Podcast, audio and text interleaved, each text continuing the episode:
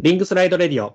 この番組は自転車ロードレースブログ、リングスライドを運営する鈴玉木が、様々なゲストの方をお招きして、主に海外自転車ロードレースについて語っていく番組となっております。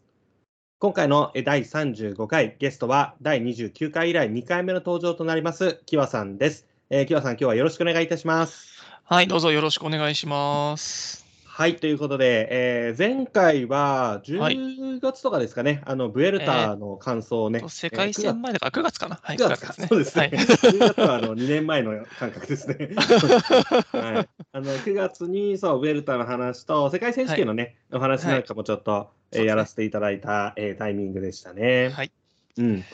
まああのーまだあれからね、えー半年、えーほど経ちまして、はい。まあ今日は、えーそんなキバさんとですね、えー春のクラシックということで、まあ、先日あのリエージ・バストン・リエージが、えー終わったばっかりですけれども、まあ、主に2月末のオンループから2ヶ月ほど、えーある種1年で一番暑い時期ともいえる、う んまあ、この2ヶ月を、えー過ごしてきたわけですけど、その感想をね、えー今日キバさんとお話ししていきたいかなと思ってます。はい、まあ、実あちなみにあの、まあ、キワさん、はあのご存知の方もあの多いと思いますけども、あのブログの初心者ロードレース観戦日和というのをあの運営して、えーいただいている方でして、はい。そろそろもう初心者っていう名前は、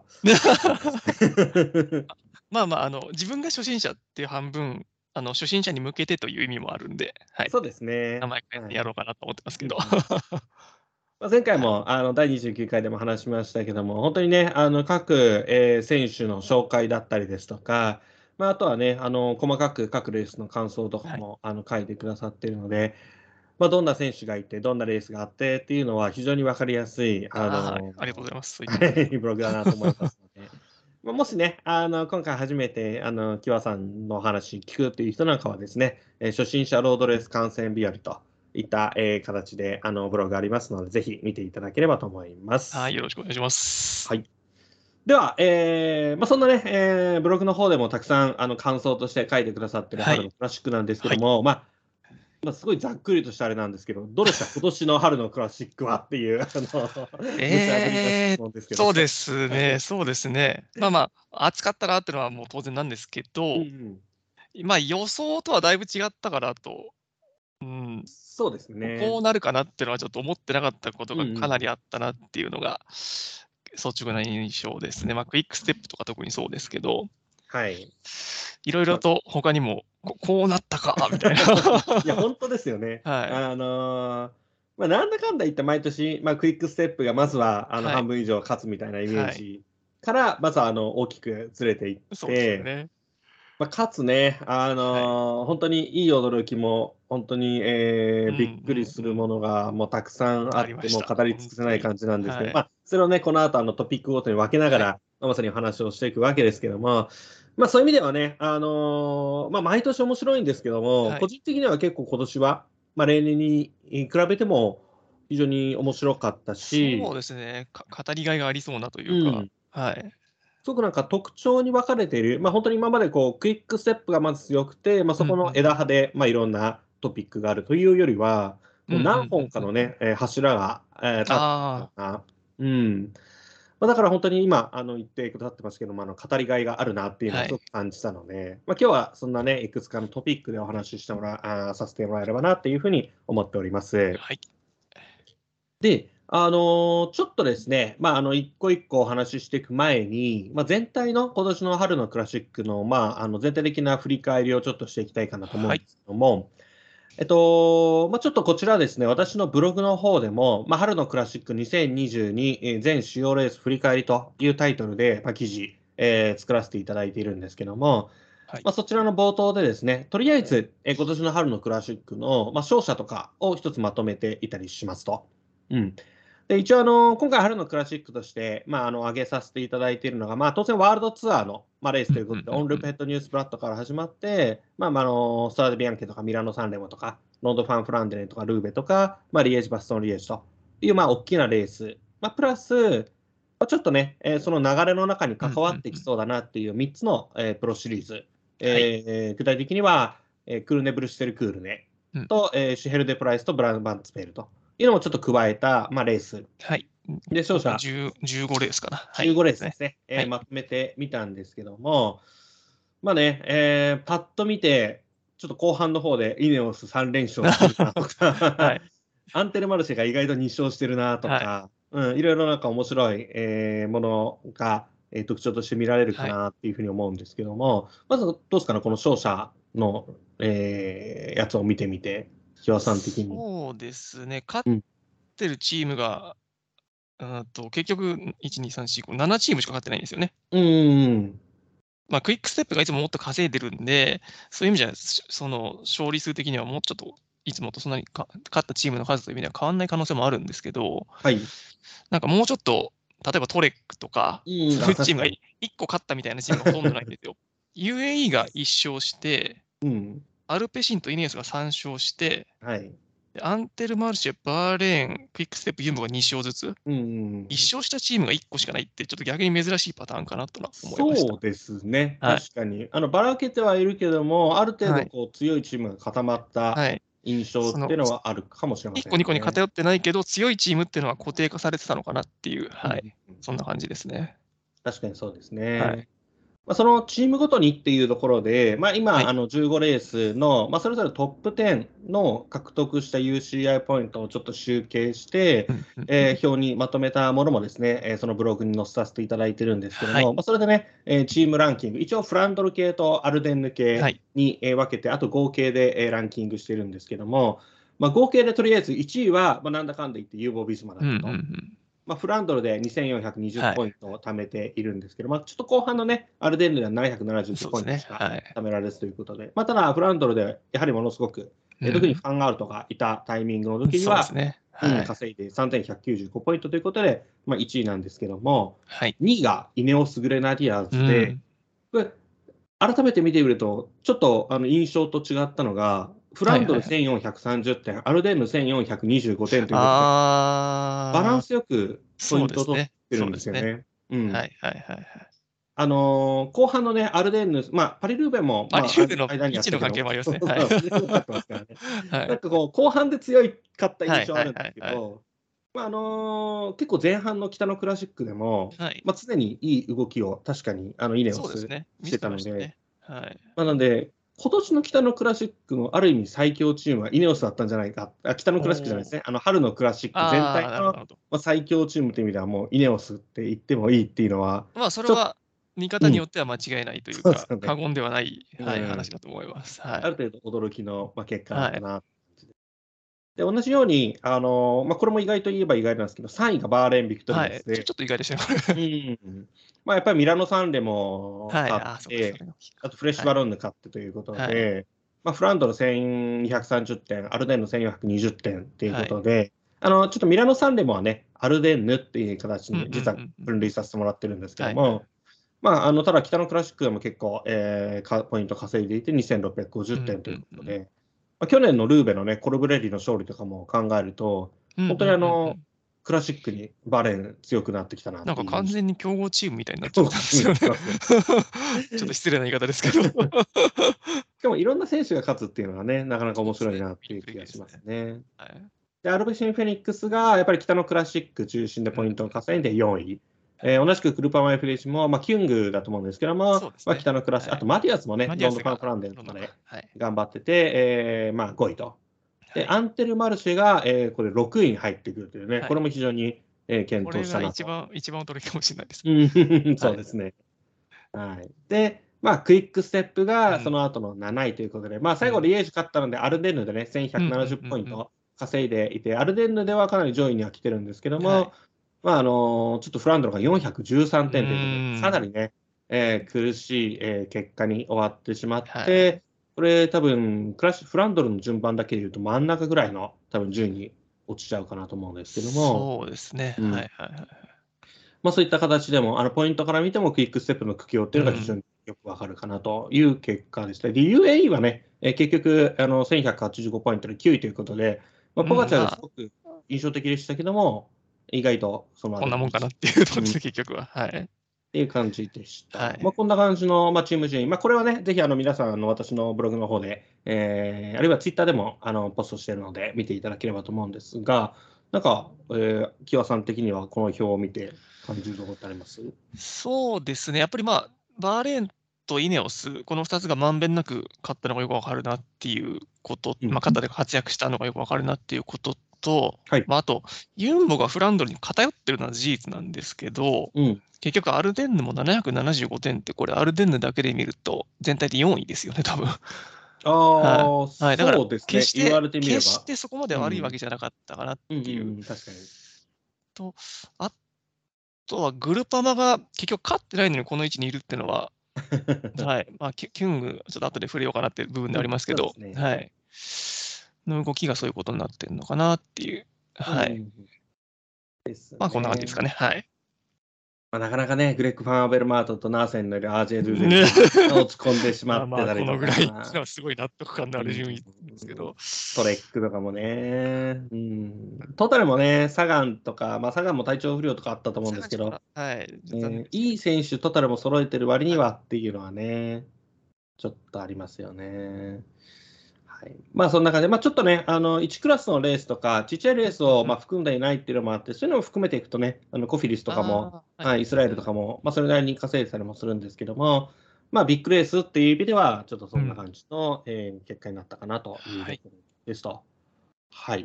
まあ、そんな感じでですね、えー全体的なえー概要を見て、まあ、今、いくつかね、あのポイント、えーキーワード出てきたかなと思うんですけども、まあ、それをもとに、えーちょっといくつかのトピックに分けて、えー今回のね、えー春のクラシック、ちょっと振り返っていければと思います。はい。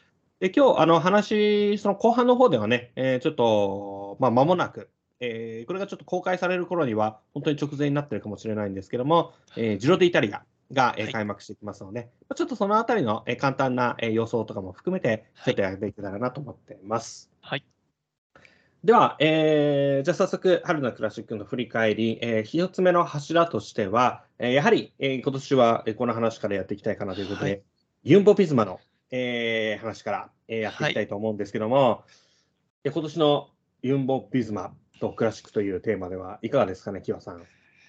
まあ、特に序盤、ワウトが元気だった頃、うん。そのユンボ劇場なんて言葉がよく使われましたけど、本当にその去年までのうんとユンボ、ワウトのわ悪い、えー、と負け方、あありがちな負け方、えーと一人で全部責任負わされて、何でもかんでもできなくて結局牽制されて終わっちゃう。これが解消されるとこういうことになるんだなと。そうなんですよね。はいまあ、本当にあのユンボ・ビズマというか、ワートファンがあると、まあ、常にね、最後、えー一人だけになった時に、うんまあ、みんな、まあ、それはスプリントに持ち込まれるとファンアウトに勝てないので、はい。みんなファンアウトをこう警戒して、はいで、その中で抜け出せた選手が逃げ切っちゃうとか、はい。いうものばかりで、えーまあ、ファンアウトにとってはもう本当に辛い展開が、うんえーもうずっと続いてたんですけども、はいまあ、今年ね、あのティッシュ・ベノートとクはいリストフ・ラポルトと、はい。えーさらに昨年、えー加入しているネイサン・ファン・フーイドムと、うんうんうんうんまあ、このあたりのですね新メンバーが、えー期待通りの、まあ、活躍をしていただいて、私は新生ユンボ・ビズマっていう言葉をずっと使ってますけどはいはいも、もう本当ですね、いや、こんなにハマるかっていうぐらい、い綺麗にや、ハマ本りましたね。当に。うんベノートは正直言って、はいよ予想してたっていうか、まあ、あーハマるだろうなってパッとこう移籍の情報を見たときに、かなり強い選手だなって認識があったんですけど、ラポルトってこんな強かったんだってのが本音なんですよ。うん、ワールドツアー去年まで勝ってないじゃないですか、実は。勝ってないんでしたっけ、ラポ勝ルトってないんですよ。あの パリニーズが初優勝なんですよ、確か。なるほどね。はい。うんうんで、まあ、確かにあの下のカテゴリーでは勝ってたり、うんと上位入賞はあったりはしたんですけど、こういうサブエース的な強さをしっかり発揮できるうん、っていうのはちょっと意外でした。はい。そうですね。はいまあ、今までもね、ロンドで、えー5位とかだったかなとか、まあ、ある程はいはいはいはい度上位に入ってた経験はあるものの上位はあるんですよね。去年もドワーズドールとかではルーベかな 2, うん位かな。で、うんとかいろいろあるんですけど、優勝は全然なくて、そうですね。はい。その中でこの成績なんで、本当に立派だなと、はい。思いました。特にね、あのー E3 で、あのー中盤でね、あのワウトがアタックしたときに、まああのーまあ、切る前もついていこうとして突き放されてたんですけども、あこれラポルトが普通になんでつい、なんでって思いましたよ。ついてくんか、お前って。あれはすごかったですね、本当に。はいうん。そういうところから見てもね、あのまあ、クラシックでもパリニースでも、あのまあ、本当にあの感動的なワン、ツー、スリーフィニッシュとか、うん、えー、演出してましたけども、終始、えー、この春はあのラポルトがもう、うん、セカンドエース級の、まあ、働きを、はい、えー、していたなっていうのはすごく印象的です。はい。えーまあ、そういう意味で1個だけケチつけるならギルマイに負けてしまったそうですね。ヘント・ウェヴェルヘムね、はい、あのそうなんです。あのまあ、まずね、あのクールネ・ブルステル・クールネでも、えー、最後、えー、3名ほど、はい、えー、タコ・ファンデル・ホールンと、えー、あともう1人と、えー、3名で、えー、最後行ったんですけど、はい、ちょっと、えー、ラポルトギリギリまでこう牽制をしていた結果、うんうんうん、えー、最後、えーと、ファビオ・ヤコブセンが集団から、はい、えー、飛び出してきて、えー、貫かれるとい。う負け方をしたんですけども、今度ヘントベルフではね、あのー、あの時は何名ぐらいですかね、5、6名、4名か、4名で、はい、はい、最後抜け出して、もう今度はね、後ろからはついて、あのー、はい、来ないと完全にあのこれは逃げ切りだぞというところまで行ったんですが、最後、ビニアム・ギルマイが、えー、スプリント、結構早めのスプリントをギルマイ開始したんですね。はい、200以上残ってたかな。はい。はい、で、まあ、ラポルトがそこから追いかけていったんですけども、届かないと。まあ、ギルマイを褒めるべきといえばそれまででは あるんですけど。間違いので、もう間違いないんですけど。はい、いやちょっとそのね、フィニッシャーとしての、うん、えー、もうアシストとして、ものすごい完璧な走りを今回、ラポートしてくれたのは間違いないんで、やっぱりちょっと、その勝ちきれなかった今までの、うん、まあ、あの流れというか。っていうのは、うん、あのレース出てたかなっていう、はい、そうですね、感じですね。はい。なんでね、あのー、まあ、ワートファンアールとか、ちょっと残念ながらコロナの陽性に入ってしまってね、はい、うん、あのー、ロードファンフランデン出られなくなって、まあ、ベノート、はい、えー、ラポルト、はい。えー、たちに、まあ、託された形になったんですけど、ちょっとその時にもね、まあ、ラポルトあれ、途中落車してましたね。してましたね。はい、うん。はい、とかもあったと思うんですが、まあ、あのね、えー、勝負どころの、えー、コッペンベルフで、えー、ポガチェルが、えー、本気でアクセルを踏んだ時に、ちょっとついていけないという結果になってしまったなというところでしたね。うん、まあ、ちょっとあれはやりようがもうなかったかなっていうところはちょっと見てて思いました。はい。あれについていけるのはちょっと相当か、まあ、スクリーンとかもね、ついていけなかったんで、はい、うん、どうしようもなかったかなと思うんですけど、はい、やっぱりそういう意味ではね、あのーうん、エース、ファンアウトっていう、その絶対のところっていうのは、やっぱりどうしても残っている。いないといけない。まあ、それがいるからラポルトも輝くかなっていう。そうですね。はい、ベロとラポルトもやっぱりそこを支えていく、うん、まあ、存在として、まあ、そういう意味では、今年は、まあ、最後の最後、ロンドで、えー、ちょっと残念ではありましたけども、えー、来年またね、ここの、うんうんうん、えー、ユンボ劇場っていうのは期待していや、すごい楽しみですね。はい。いう気がしますね。はい。まあ、本当に、えーまあ、ちょっとそういう意味では、北のクラシック特化で、えー、ちょっと後半のね、アルデンヌの方では、ちょっとロクリッチが、えー、お休みしてたり、あと、はいはいはい、ビンケゴーがね、ビンケゴーって、なんか調子悪かった理由って調子悪いですね。いや、特に理由は何も見てないんですけどね。うん、怪我とか病気とか聞いてないですし、でも全然ダメでしたね。ダメとか言っちゃいけないですけど。なんかステレシレースの方でもいまいちだったりしたので、うん、ですね。はい。まあ、ピーキングの問題なのかもしれませんが、うん、まあちょっとね、だからツールは不安とかってことはあんまないんですけども、多分そこはちゃんと合わせてくると思うんで、はい。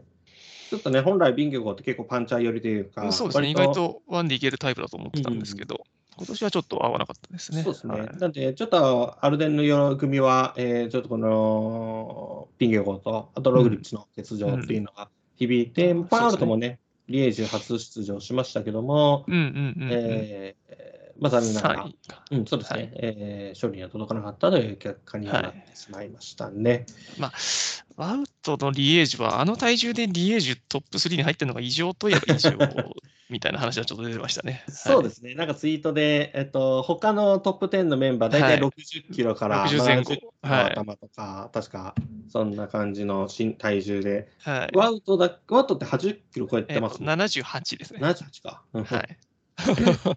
いや70キロ超えた選手がリエージュほぼ勝ってないらしいんで、確か。そうなんですね。はい。うんそういう意味じゃ異常といえば異常 ではありますけど。はい、確かにね。まあ結果は3位ですからね。まあ最後はヘルマンスにちょっと刺されましたけども。はい。はい、まあ、そんな感じの、まあ、非常にね、えー、強い4本ピスマっていう感じでしたけども、まあ、どうでしたかね、あの全体的に、えー、木和さん的に、えー、4本ピスマ、その他、ポイントとしては。そうですね。まあ、もちろんそのベノートと,、えー、とラポルトがすごい目立ってはいるんですけど、うん、うん。とさっきも名前が出たファン・ホン・イロンクとか、うんうん、あとはまあ、ちょっと今年いまいちだった気がしますけど、テオニッセも要所では少し働いてましたし、やっぱりチームとしてクラシックに向けていい,、いいチームができてたんだなっていうのは、本当に強く感じました。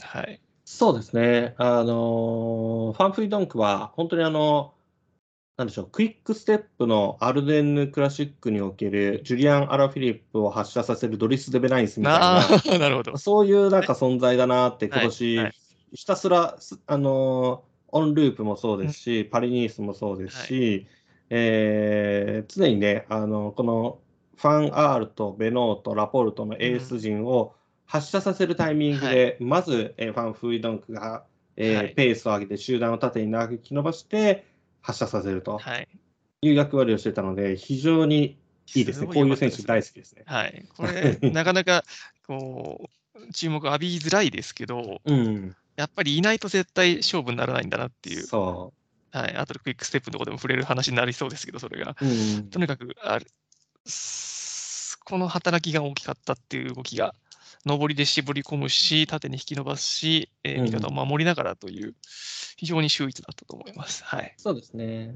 ロンド・ファン・フランデレンでもね、あのファンアートがいない中で、はいうん、今度はこのファン・フイドンクが、えー、じゃあってことで、残り100キロちょっとぐらい、101点、はい、モーレンベルク、モーレンベルクでね、はい、あのファン・フイドンクが自ら、えー、ね、今度はアタックして、えー、抜け出して、はい、えー、まあ後でね、えー、ともう一人、えー、えー、チームメイトが一緒に、はい、言ってましたね、はい、そうあの若手の選手と一緒に抜け出して、まああのしばらくね、えー、結構人数の、はい。えー、抜けができたんで、30名程度の、えー、結構いい、はい、メンバー、はいうん、十何人かピーダースとかベッティオンとか入ったメンバーでしたっけ、ね、はいはい16名の2位が出来上がって、まあ、それをね、作り上げたのはファン・フーイドンクだったんで、はい、まあ、そういう動きも、まああのまあ、エースがいない時にはしていけるよという人物なんで、はい、ファンダイクだ。ファンダイクだ。言いましたね。はいはい。はいあと何ファンダイクファンダイク何人かいるんですかね。えっ、と、ミック、ミックファンダイク。ミックファンダイク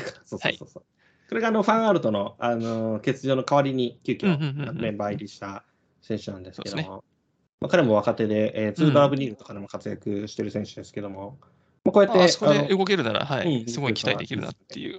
はい。あとはね、テオニッセンは逆に言うと、ちょっとやっぱり、うんうん、期待、ちょっとなかなかね、期待ほどではなかった。そうなんですよ。うん、あここにさらにテオニッセン加われば本当に強いと思うんですけども、ちょっとね、昔、パリルーベでシングルリザルトも取ったこともある男なんで、ポテンシャルは絶対あるはずなんですけども、はい、ちょっとここ最近はあまり目立たない、そうですね。感じするなっていう気がしますね。スプリント力もある選手なんで、生き残ってたら本当に面白いっていうか、相手としてすごい嫌ですよね。そうですね。うん、うんまあ、そんな感じですかね。あともう一人、今年の、えー、ユンボ・ビズマの新人選手として、入ってたのが、誰だったかな、えー、っとね、ベルギー、トッシュ・ファンデルサンドかな？あはい。はいはい、彼もあの今年からユンボ・ビズマなんですけども、はい。まあ、北のクラシックというよりは、えー、ミラノ・サンレモとかね、結構あの、チュプレッサの方だったかな、のところでのあのペース作りが結構、はい、えー、動きとして、えー、集団牽引してたりしたので、まあ、そういう走りをまあ、している、まあ、ちょっとベノートとラポルトに比べると、まあ、そこまで、えー、目立った活躍はしてないですけども、まあ、彼もね、えー、重要な、えー、クラシックライダーというか、まあ、結構平坦権威役の、はい、役割を担う選手というふうに言えるかなと思います。はい、ということで、もう本当ね、あのー、メンバーメンバー全員がすごくこう強みがあるっていう、うんうんうん、まあ、非常に豪華な、えー、チームを作り上げたなって気がするので、うん、えー、ユンボ・ビーズマ、あのかなりえーまあ、ちょっとこれまでね、えー、ファンアールと一人にさせ続けていたんですけども、うん、えー、今年の補強は大成功ですそうですね。はい、あとねあの、これはあくまでも噂で、多分かなり信憑性はあんまないかもしれないけど、はい、あのファンバーレを、ね、ファンバーレ、はい、ユンボが獲得するかもっていう噂がね、出てましたね。前に、えー前なんではい。出てた何ようですとも言えないところですけど、は い面白いですけどね、これ実現したら非常に。実現したら相当面白いです。まあ、イネオスが手放さない気はしますけどね、ね。相当積むんじゃないですか。はい。うんだと思いますんでね、はい。なんですけども。まあでも本当にね、あの90年代の、あ、90年代じゃないですね、えー、10年代の、あのはいまあ、イネオス、まあ、スカイ一強みたいな、まあ、時代から、うんこうやって、まあ、いろんなチームがね、うんいろんなこう強さを発揮して、えーまあ、あの、さまざまなチームが、まあさっき冒頭に話しましたけど、いくつかのチームが競合としてね、えーうん。こう定立していく展開っていうのは、非常に面白いかなと思いますそうですね。見応えがある展開になりなりやすいと思うんで、歓迎ですね。はい、そうですね。はいまあ、そんな、えーユンボ・ビズマーでしたけども、はいえーまあざっと本当に、えー話していきましたけども、なんか他にこうユンボ・ビズマーについて触れるところあります？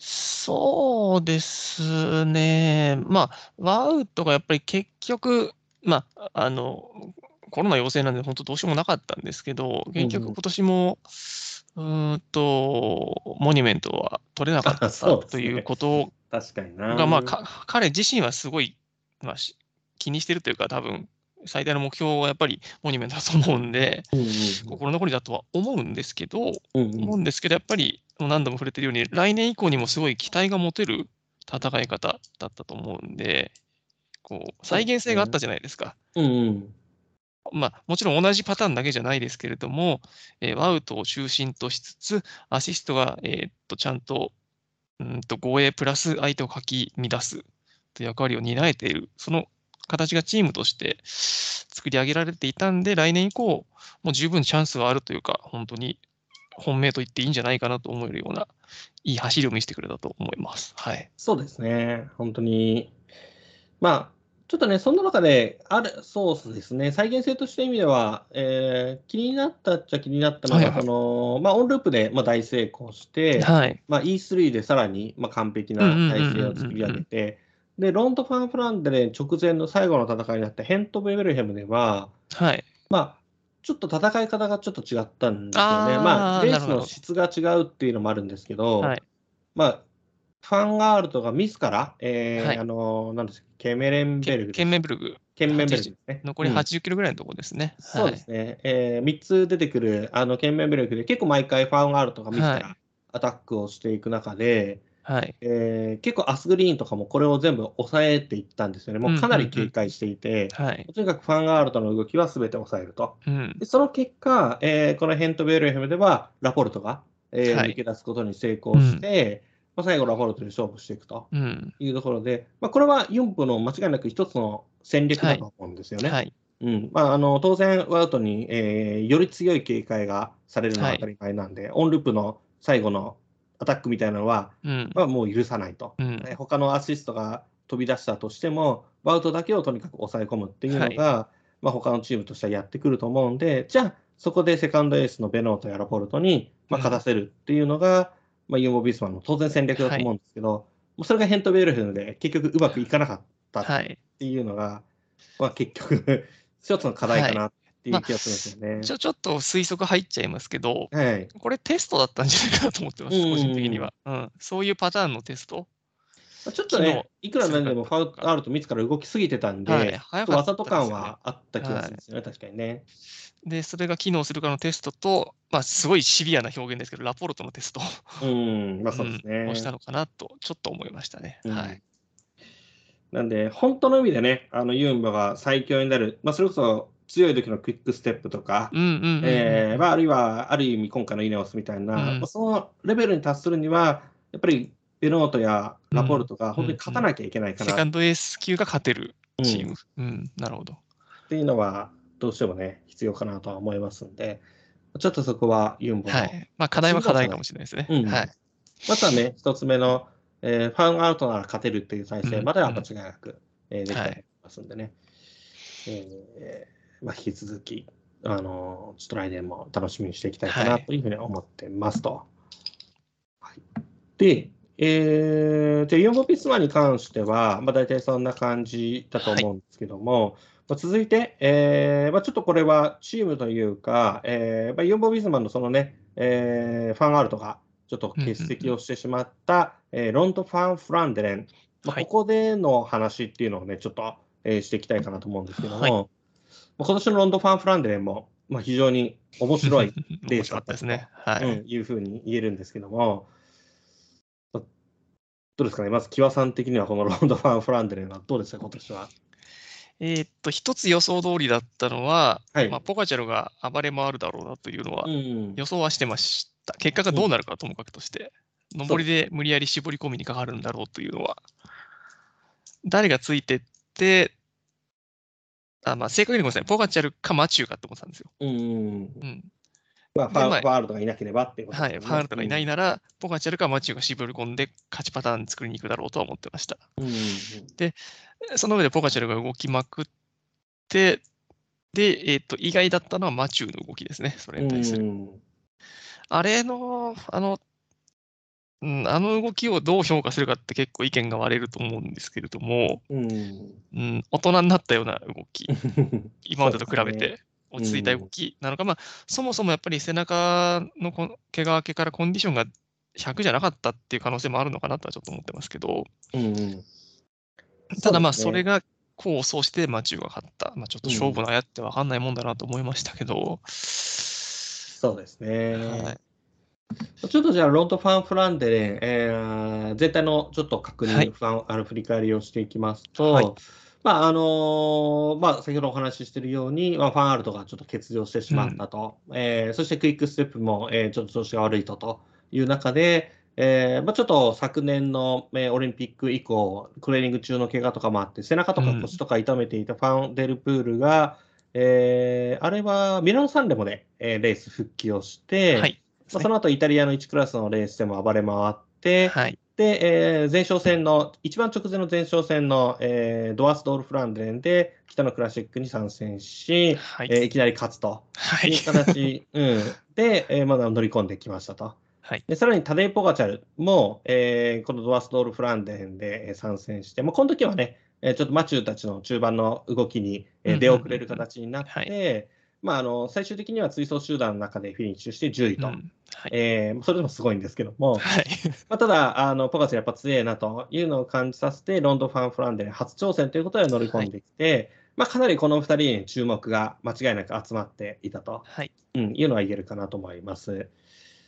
で、えーじゃあ実際にロンドン・ファン・フランデレンどうだったのかっていうと、えーまあ、いろいろ前半の方でもさっき言った、えーネイサン・ファン・フリードンクの動きとかもあったんですけども、まあ、結構この16名の抜け出した集団も、えーうん UAE チームエミレーツが、えー例えば、えーマテオ・トレンティンとか、はいえー結構足使って、全力で、えーこれを引き戻しにかかり、えーそして残り60キロの、え2回目、えーオーデクワレモント。はい。えーここで、えーまず、うんえーポガチャルが爆発すると。はい。えーカスパー・スグリーンとかも頑張ってここ食らいついていくんですけど、こ。はい。うん、あのポガチャルの一発のアタックで、さっき言った逃げ集団全部 はい。捕まえられて、追い抜かれて、はい。えーあれ、あの時見た時何が起こったのか私、全然分かんなかったんですけど、あれ？と思って、あれ？ん？これ、ポガチャルどこにいるんだ、これは。あちょっと思ったら、いつの間にか先頭にいるっていう。第二集団も飲み込んで逃げまで一気に捕まえてでしたからね。そう意味がわからない動きがはい。あって、まあ、ここでね、あのまあ、ファンデルプールとかも遅れてついてきて、まあ、30名ほどの、えー精鋭集団が、まあはい。あの先頭で出来上がりますと。で、えーその後残り 45km のコッペンベルフ、えーはい。最大勾配22%の超激坂で、えーもう2回目のポガチャルの、えー爆発が起きて、はい。もうこれでラポルトもベノートもアスグリーンを全員こう引きちぎられて、えー最終的には、えー先頭には5名ですね、えーはい。ファンデルプール、えーポガチャル、はい。えーディラン・ファンバーレ、えーはいバーレーン・ビクトリアスのフレッド・ライト、はい。えーそれからグルパマ・エフデジのえーバランタン・マデュアスとはい。いうこの5名が、まあ、先頭に残る形になりましたと。で、え3回目、オウデ・クワレモントとパテルベルグと。いうこの2つ、まあ、ここでも常にポガチャルが先頭で、えー加速していって、ファンデルプール以外は全員引きちぎられて、例えばはいファンデルプールもなんとかこう最後のパテルベルクも食らいついて、うんうんうんまあ、最後、2人ですね、まあ、あのここ数年繰り返されている形ですけども、まあえーマッチスプリントっていう形で、まあ、ラスト1キロを迎えてきましたとはい。いうような展開だったわけですけども、まあ、ここでね、えーさっきキワさんが言ってたような、えー動きなんですけども、まずね、かなりマチューが牽制をしまくってたと。はい。えーまあ、マチューが先頭に出されていて、もう本当にあのトラックレースのスタンディングうんスプリントとかで見られるような、もう止まりそうな感じの超、えー牽制をずっと続けていて、ポガチャルもね、えーそれに対して、えー一緒になって、まああのうん牽制をしていかて。たくなに前に出なかったですね、ポカチャルは。そうですね。はい。うん。で、そうこうしてるうちに、だんだんとこう、はいバディアンスとファンバーレンが、はいあの本当に近づいてきて、で、最初にえーマチューが、えースプリントを開始したのは残り250メートル。はい。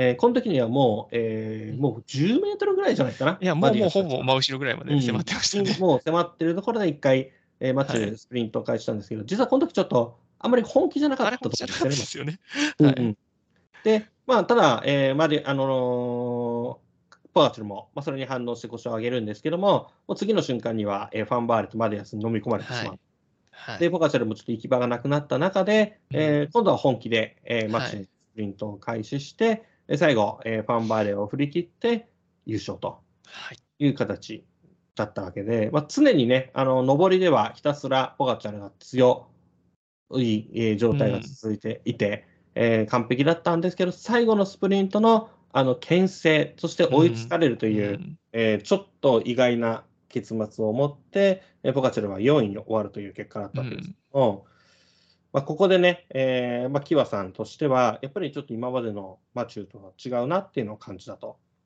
いうところですね。そうですね。まあ、うん調子が悪かったという可能性は一旦置いといて、はい、もし普通に走っていつも通りだとしたら、うんとポガチャルが今回、その常に先手先手で上りで絞り込みかけてましたけど、マチューもどっかで言ってただろうなとかいうのは思いました。はい。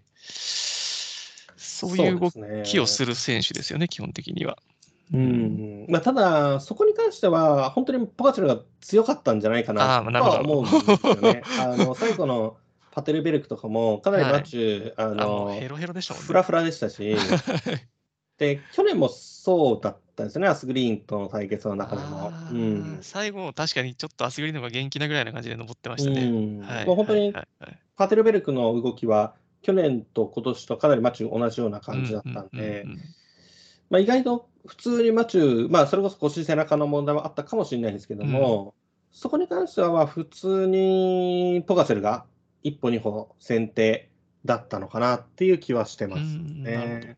うん、そういう意味ではね、えーラスト、えーはい。かなり極端な牽制をしたことで、うん。去年は最後、アスグリーン力負けしましたけども、はい。まあ、なんとかそこでマチューとしては回復を、えーうんうんうんうん。することができたのかなっていうのは一つあるかなと思いますねなるほど、。なるほど。うん、あの牽制で。で、まあ、あとはね、あの、あこまで、えー守って、かつ、こう、フェイクの、えースプリントも差し挟みながら、リスクを取りながら追いつかせて動くっていうのは、それ自体は確かに今までのマチューにうんない動きかな。まあ、ロンドではいい意味で、あの、それが、えー機能した。そうですね。うんはい成熟した、まあ、はいちょっと大人になったっていうのもなんか失礼な言い方ですけども、まあ、あの、マチューの、えーちょっとクレバーなう部分、んまあ、2019年アムステルゴールドレースで見せたような、クレイジーなうんではなくてで、上手な走りでしたね。うんはい。っていうのがね、あのーまあ、去年のロンドンの敗北とかも踏まえて、いろいろ変化している部分かもしれないんですけど、感じたかなっていうのはあります。そうですね。はうんい。まあ、そういう意味では、まあ、ちょっとマチューンの話になっちゃうんですけども、はいはい。まあ、ちょっとロンドンから離れて、あのはい。アムステルゴールドレース、はいはいはい。うん、とパリルーベ、はい。ここでは逆にそのマチューの変化っていうのが、ちょっとネガティブな方向に、出てましたね。うん。はい。まあ、アムステルもあれも仕方ないといえば仕方ないんですけども、うんうんうんうんちょっと印象的だったのが、まあはいアムステルゴールドレース終盤でね、あのクフィアトコースキーと、はい。えーあと誰だったかな？コスメフロあ、コスフロア、すみません、はいコスメフロアが、まあ、2人で抜け出して、ア。はい。えーおそれをまあマチューたちがね、メイン集団で追っかけていったんですけども、まあ、ラスト1.8キロ、はい。えータイム差20秒、まあ、はい。3年前のね、アムステルゴールデンは、あのラスト3キロで1分差だったのを、えーマチュー・ファンデルプール1人の、はい。えー牽引で、ええひっくり返したっていうのがあったんですけども、今年はラスト1.8キロのタイム差20秒と、まあ、これマッチュー・ファンデルプールが、もう、あのー、形勢に付き合ってらんねえっつってアタックをするんですけど、うん、まあ、これはアスクリーンがすぐに引き戻しますと。はい、で、残り1.3キロ、タイム差13秒で、再びファンデルプールが、ねはい、まあ、踏み込んでいって、まあ、2019年であれば、はい、まあ、そのまま、うん、まあ、勝つ負ければいたと思って踏み込み続けてかなと思ったんですけど、うん、まあ、ここでちょっとね、ファンデルプールが後ろ振り返って足を止めてしまうんですよね。結構早めにやめましたよね。そうですね。はい。まあ、単純にやっぱり足が残ってなかったっていうふうに見るのも、まあ、全然できると思うんですけども、はい、ちょっとね、ちょっと戦い方を覚えちゃったかなって、はい、以前のマチュだと、その足売り切れてても、そこは踏んで、負けても踏んでみたいなとこの印象だったんで、はい。まあ、そういうのばっかり求めてたらもうよくないのかもしれないですけど、ちょっとね、あのまあ、結局これで、えー、2人が、先頭の2人が、はい、まあ、逃げ切っちゃったわけなんですけども、はい、まあ、ちょっとあれっていうのをこの時感じまして、はい、同じようにちょっとあれって思ったのがパリ・ルーベだったんですよね。で、パリ・ルーベでは逆にあの、バウト・ファンガールトがかなり積極的だったな、でしたね。うん。はいまあ、ファンアルトも、えー、病み上がりということで、もともとね、うん、あのこの日はラポルトがエースっていう、うん、アシストだよとか言ってましたよね。言ってたりもしたぐらいで、多分実際に本人もあまり勝つ気はなかったというか、多分あのプレッシャーなかったと思うんですよね。うん。だからもう、負けてもいいからやれることやろうっていう、その吹っ切れた感じが、うん、ファンアルトにとってはすごくよく作用して、まあ、例えば、えー、後半戦の方で、えー、アタック自ら、えー、仕掛けて集団絞り込んだり、うん、まあ、ステファン・キュンの、まあ、ステファン・キュンはもう常にアグレッシブなんで、はい、彼はもう何 あの本当に牽制とかせずに、はい、いいですね、あれは。はい、その男のアタックには、えー、ファンアウト自らすぐに反応したりとかっていうのは見られて、はい、でも、そのいずれでもファンデルプールは後手を踏むんですよね。うん、うん、で最後、えー、決定的だったのが、えー、ラスト何キロっていうのはちょっと自分メモしてないんですが、水弁がアタック。水弁のアタック、あの23キロとかですね。うん、はいはいはい。えー、水弁がアタックして、ステファン君とファンガールドが追随したんですけど、はい、この時にファンデルプールが動かずに、しかもすぐ後ろ振り返って、後ろ見て、はい。うん、でそもそも残ってたメンバーが、あのアドリアン・プティとか、はい、あの前の方にチームメイトがいる。ターナーと、そうそう、はい、みたいな感じですね。はい、彼らが引くわけがないので、はい、にもかかわらず、そっちの方を見てしまって、はい、完全に乗り遅れると。い。う、すごくファンデルプールらしくない、しかもファンアールトが言ってるにもかかわらず。っていう、ファンアールトが言ったならいつも追いかけますよね。そうそうそうそう、2人してね、牽制状態に入って遅れることはまあよくありましたけど。も、うん。うん、っていう、で逆にね、ファンデルプールが行ってファンアールトが残るっていうのも、まあ、去年までだったら全然あったんですけども、なんか今回はね、そういう、まあ、意外でしたね。はい、もちろんね、腰、背中の痛みで、もう本当に動けなかったんだっていうのも、もう全然あり得る解釈だと思うんですけど、はい、まあ、もしかしたら、ちょっとファン・デルプールが、えー、消極的な部分が出てきてしまっているとしたら、ちょっとあの今後は少し心配ってわけじゃないんですけども、まあ、それはよく働くパターンも全然ありで、いいんですけども。その結果、勝てる勝負もあるでしょうし、うん、逆に失う勝負もあるかもしれないですけど、ね、ちょっと変化があるかなっていうのは、うん、これから先注目してみたいところですよね。そうですね。はい、うん、というような部分が、まあ、このロンドン、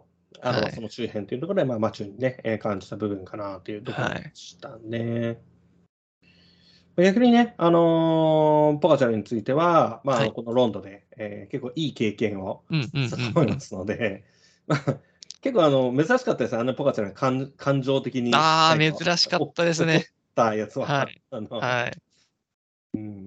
フィニッシュ後もなんか、ファンバーレにこう、なんか、なんか文句言いにはい、文句言ってましたね。はい。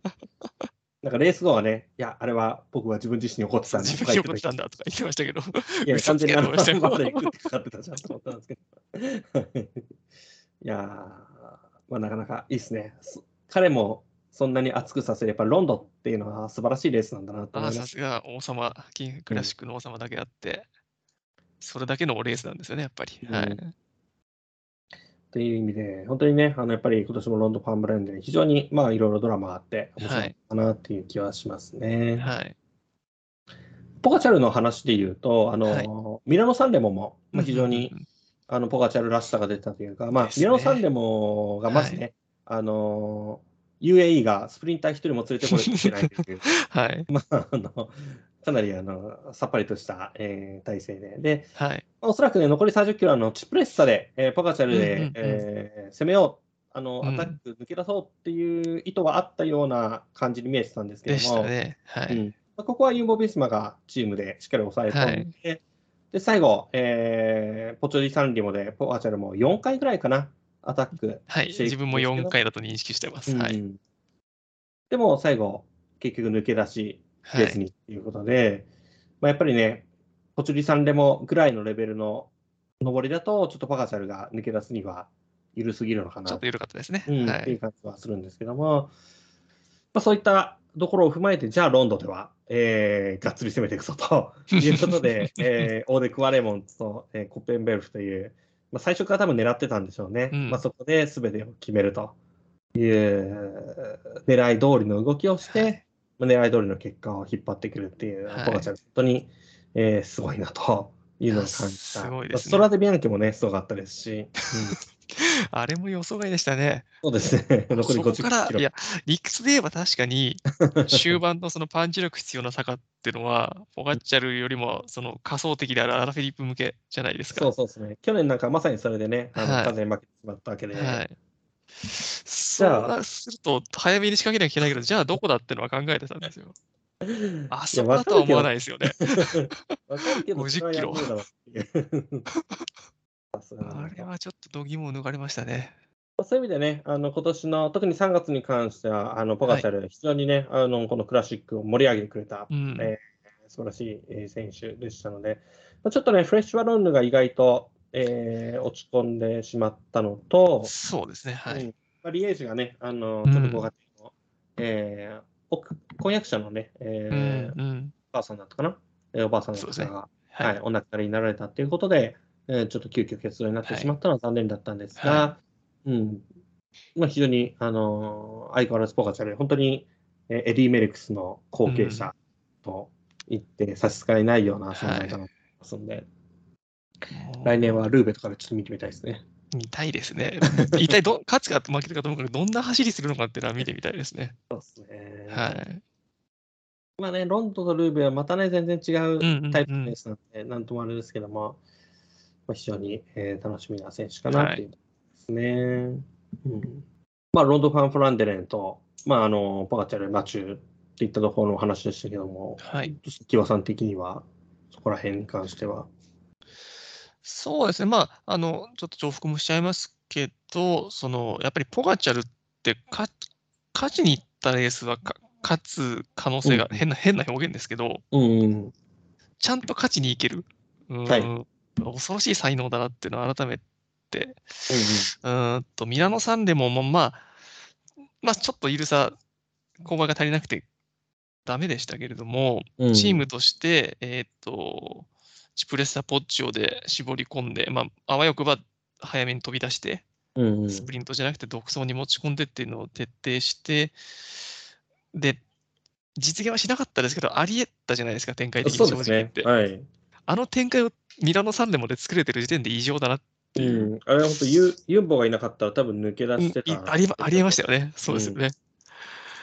なんで、ちょっと今後も、こっちが想像してないようなことをし、これからもしでかし続ける可能性が本当にあるなっていう、いやそうですね。改めてちょっとそのフィジカルの異常さを、はい。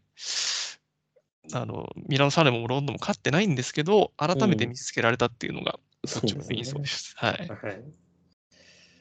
いやー、本当に、うーん、今年のね、その、パテルベルクのファンデルプールを突き放していくポガチャルの映像とかは、もうはい本当に何度見てもなんか驚きの、なんか違和感ありますよね。力のない男が、まあ、今年、えーまだまだね、何をして勝つのか分かんないですので、楽しみだなっていう感じですね。はいまあミラノサンレモはな、ちょっとあの最後のポチュリサンレモでウリッシュしか残っていない感じになってしまったんで、ちょっと直前でフォルモロ足使いすぎちゃったかなとか。そうですね。平坦でもずっと引いてましたからね。うんはいそこら辺がもし終盤まで、えー、うんうん先頭近くまで、えーポガチャルを、まあ、運び上げていたらどうなってたかなうんうんうんうん。とかっていうのはちょっと気になるところかなと思いますけど、まあでもミラノサンデもやっぱり意外とやっぱ難しいですね。あの 結構やっぱりパンチ力が強烈にないとっていうところは感じるので、うんなんかもはやスプリンターズクラシックなのかちょっと怪しくなってきてるそう。ですね。はい。あの丘をどう乗り越えるかもうレースになってるので、はいまあ、今回私もアルデンヌ系っていうカテゴリーにしちゃってますけども、うんうんいやいいいいんじゃないですかとちょっと思いました、正直言って。まあ、そんな中でね、えーまあ、ちょっとこの後またバーレーンの時にもそこら辺の話はせんかと思いますが、はいミラノさんで非常に面白かったかなというところです。じゃあ、えー続いて、えーさっきもね、あの最初のチームランキングの方でも少し、えー話題にやりましたけども、はい今。年の、えー主役として、まあ、ユンボ・ビスマと、まあ、UAE というか、ポガチャルと、えーマチューといましたけども、えーチームとしてはやはり、えーこのチームが、えーもしかしたら春のクラシック最強だったかもしれないということで、まあ、イネオスのね、えー話をちょっとしていこうかなと思うんですけども、まあ、まず、えー一番印象的なのは、えー今回の後半戦の3連勝ですね。はい。えーっと、ブラバンツペイル、パリルーベ、あ、違う、アムステルゴールドレース、はいブラバンツペイル、パリルーベか。はい。はい。まあ、ちょっと例年とフランス大統領選の影響で、うんうんあのーアムステルゴールドレースとパリルーベが逆になってるのであれなんですけども、まあ、ここの3連戦で、えー立て続けに勝っていったんですけども、はい。まあ、個人的にね、結構驚きだったのが、特にブラバントペールなんですけども、若手がめちゃくちゃ強いというところなんですけども、まあ、そういったところを含めて、えーはい木場さん的にはどうでした？か、リネオスのい強さや、もう、おっしゃる通りで、ベン・ターナーとマグナス・シェフィールド、何者なんだ、お前らはと。そうですね。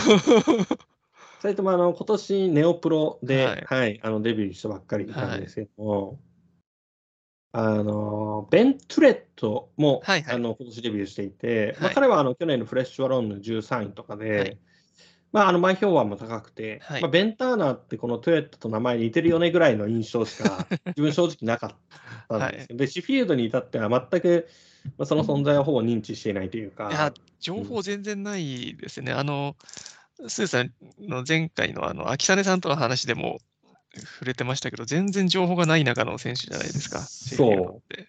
うんはいそれがこんな強いんだっていう。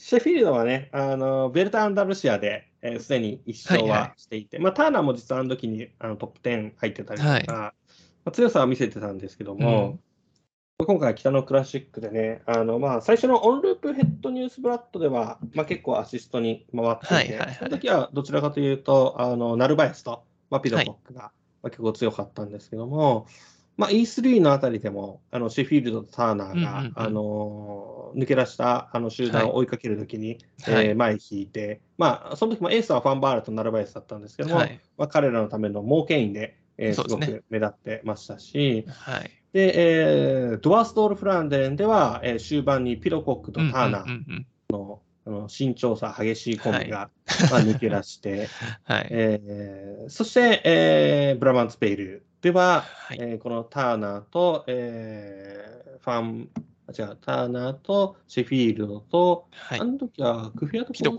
ピロコックですあね。ピロコックか、はい。そう全員そうだ、若手、はい。若手トリオで。のはい若手トリオが最後終盤に残って、ブラバンツペイルは、えーまあ、最後シェフィールドが、えー抜け出して勝つと。はい。いうことなんで、本当にね、ピロコックもまだ20、今年で3歳で、はいベンターナも今年23歳で、シェフィールド、あ、そうか、全員今年23歳あ、の同世代なんですね。うん、いやー、こんだけこう、情報のない中で、こんだけの才能を発掘してくるのははい一体どうなってんだと。どうなってんだと思いましたね。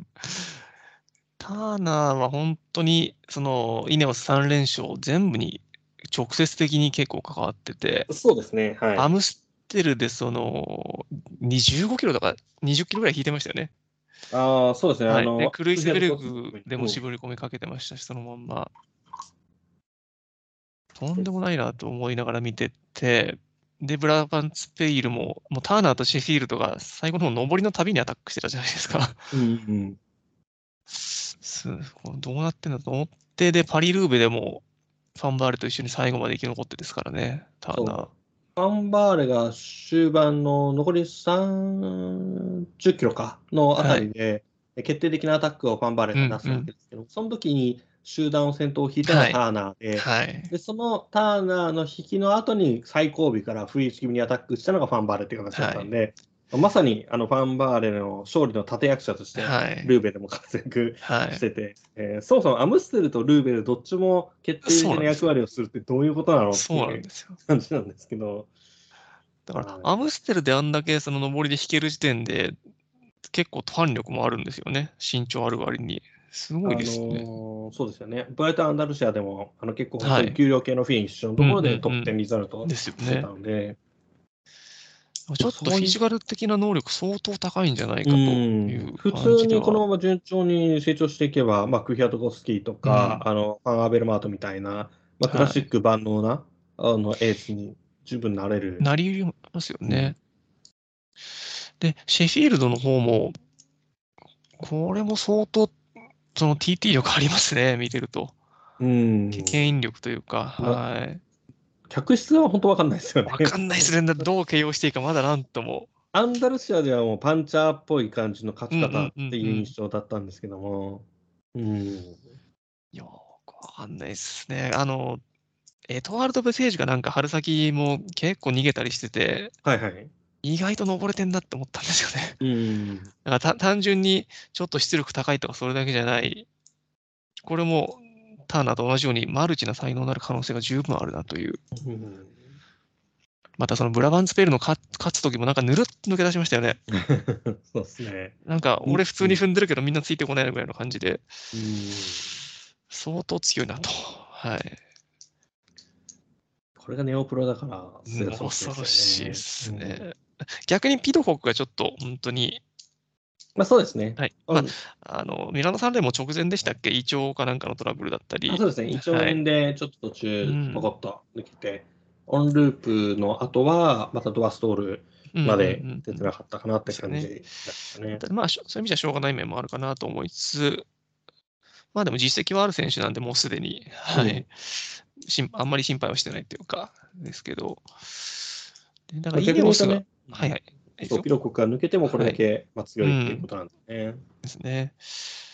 で、こんだけその若手の才能、えっ、と、グランツール向けじゃない若手の才能を集め始めたイネオスって、やっぱり明らかに、まあ、方針変換というか、過渡期というか、うんうん。で、正直その方針変換始めたのって、まあ、ぶっちゃけ去年からじゃないですか。そうですよね。まあピロコク入れてみたいな。うん。その去年から始めたことがもうこんだけ結果につながってることが恐ろしいなと思いました。うん。はい。まあ、それだけまあチームのこう、まあ、うん計画を立てて、こうそれを浸透させて、うんまあ、動かしていくっていうその能力っっていうのが、まあ、マネジメントっていうのがやっぱり非常に強い強いんですかね。うん感じがしますよね。今年のクイックウルフパックはこのでしたね威力かなっていう感じの。お株を奪うような、そのだ誰でかもう勝ちにいける実際このアムステル、ブラバンスペル、パリループ3人勝った人が違うわけですし、うんこのモモアレーシングスタイルというのは、その言葉だけじゃなくてちゃんと 実践してるのが素晴らしいなというか、恐ろしいなというか、はい。そうですね。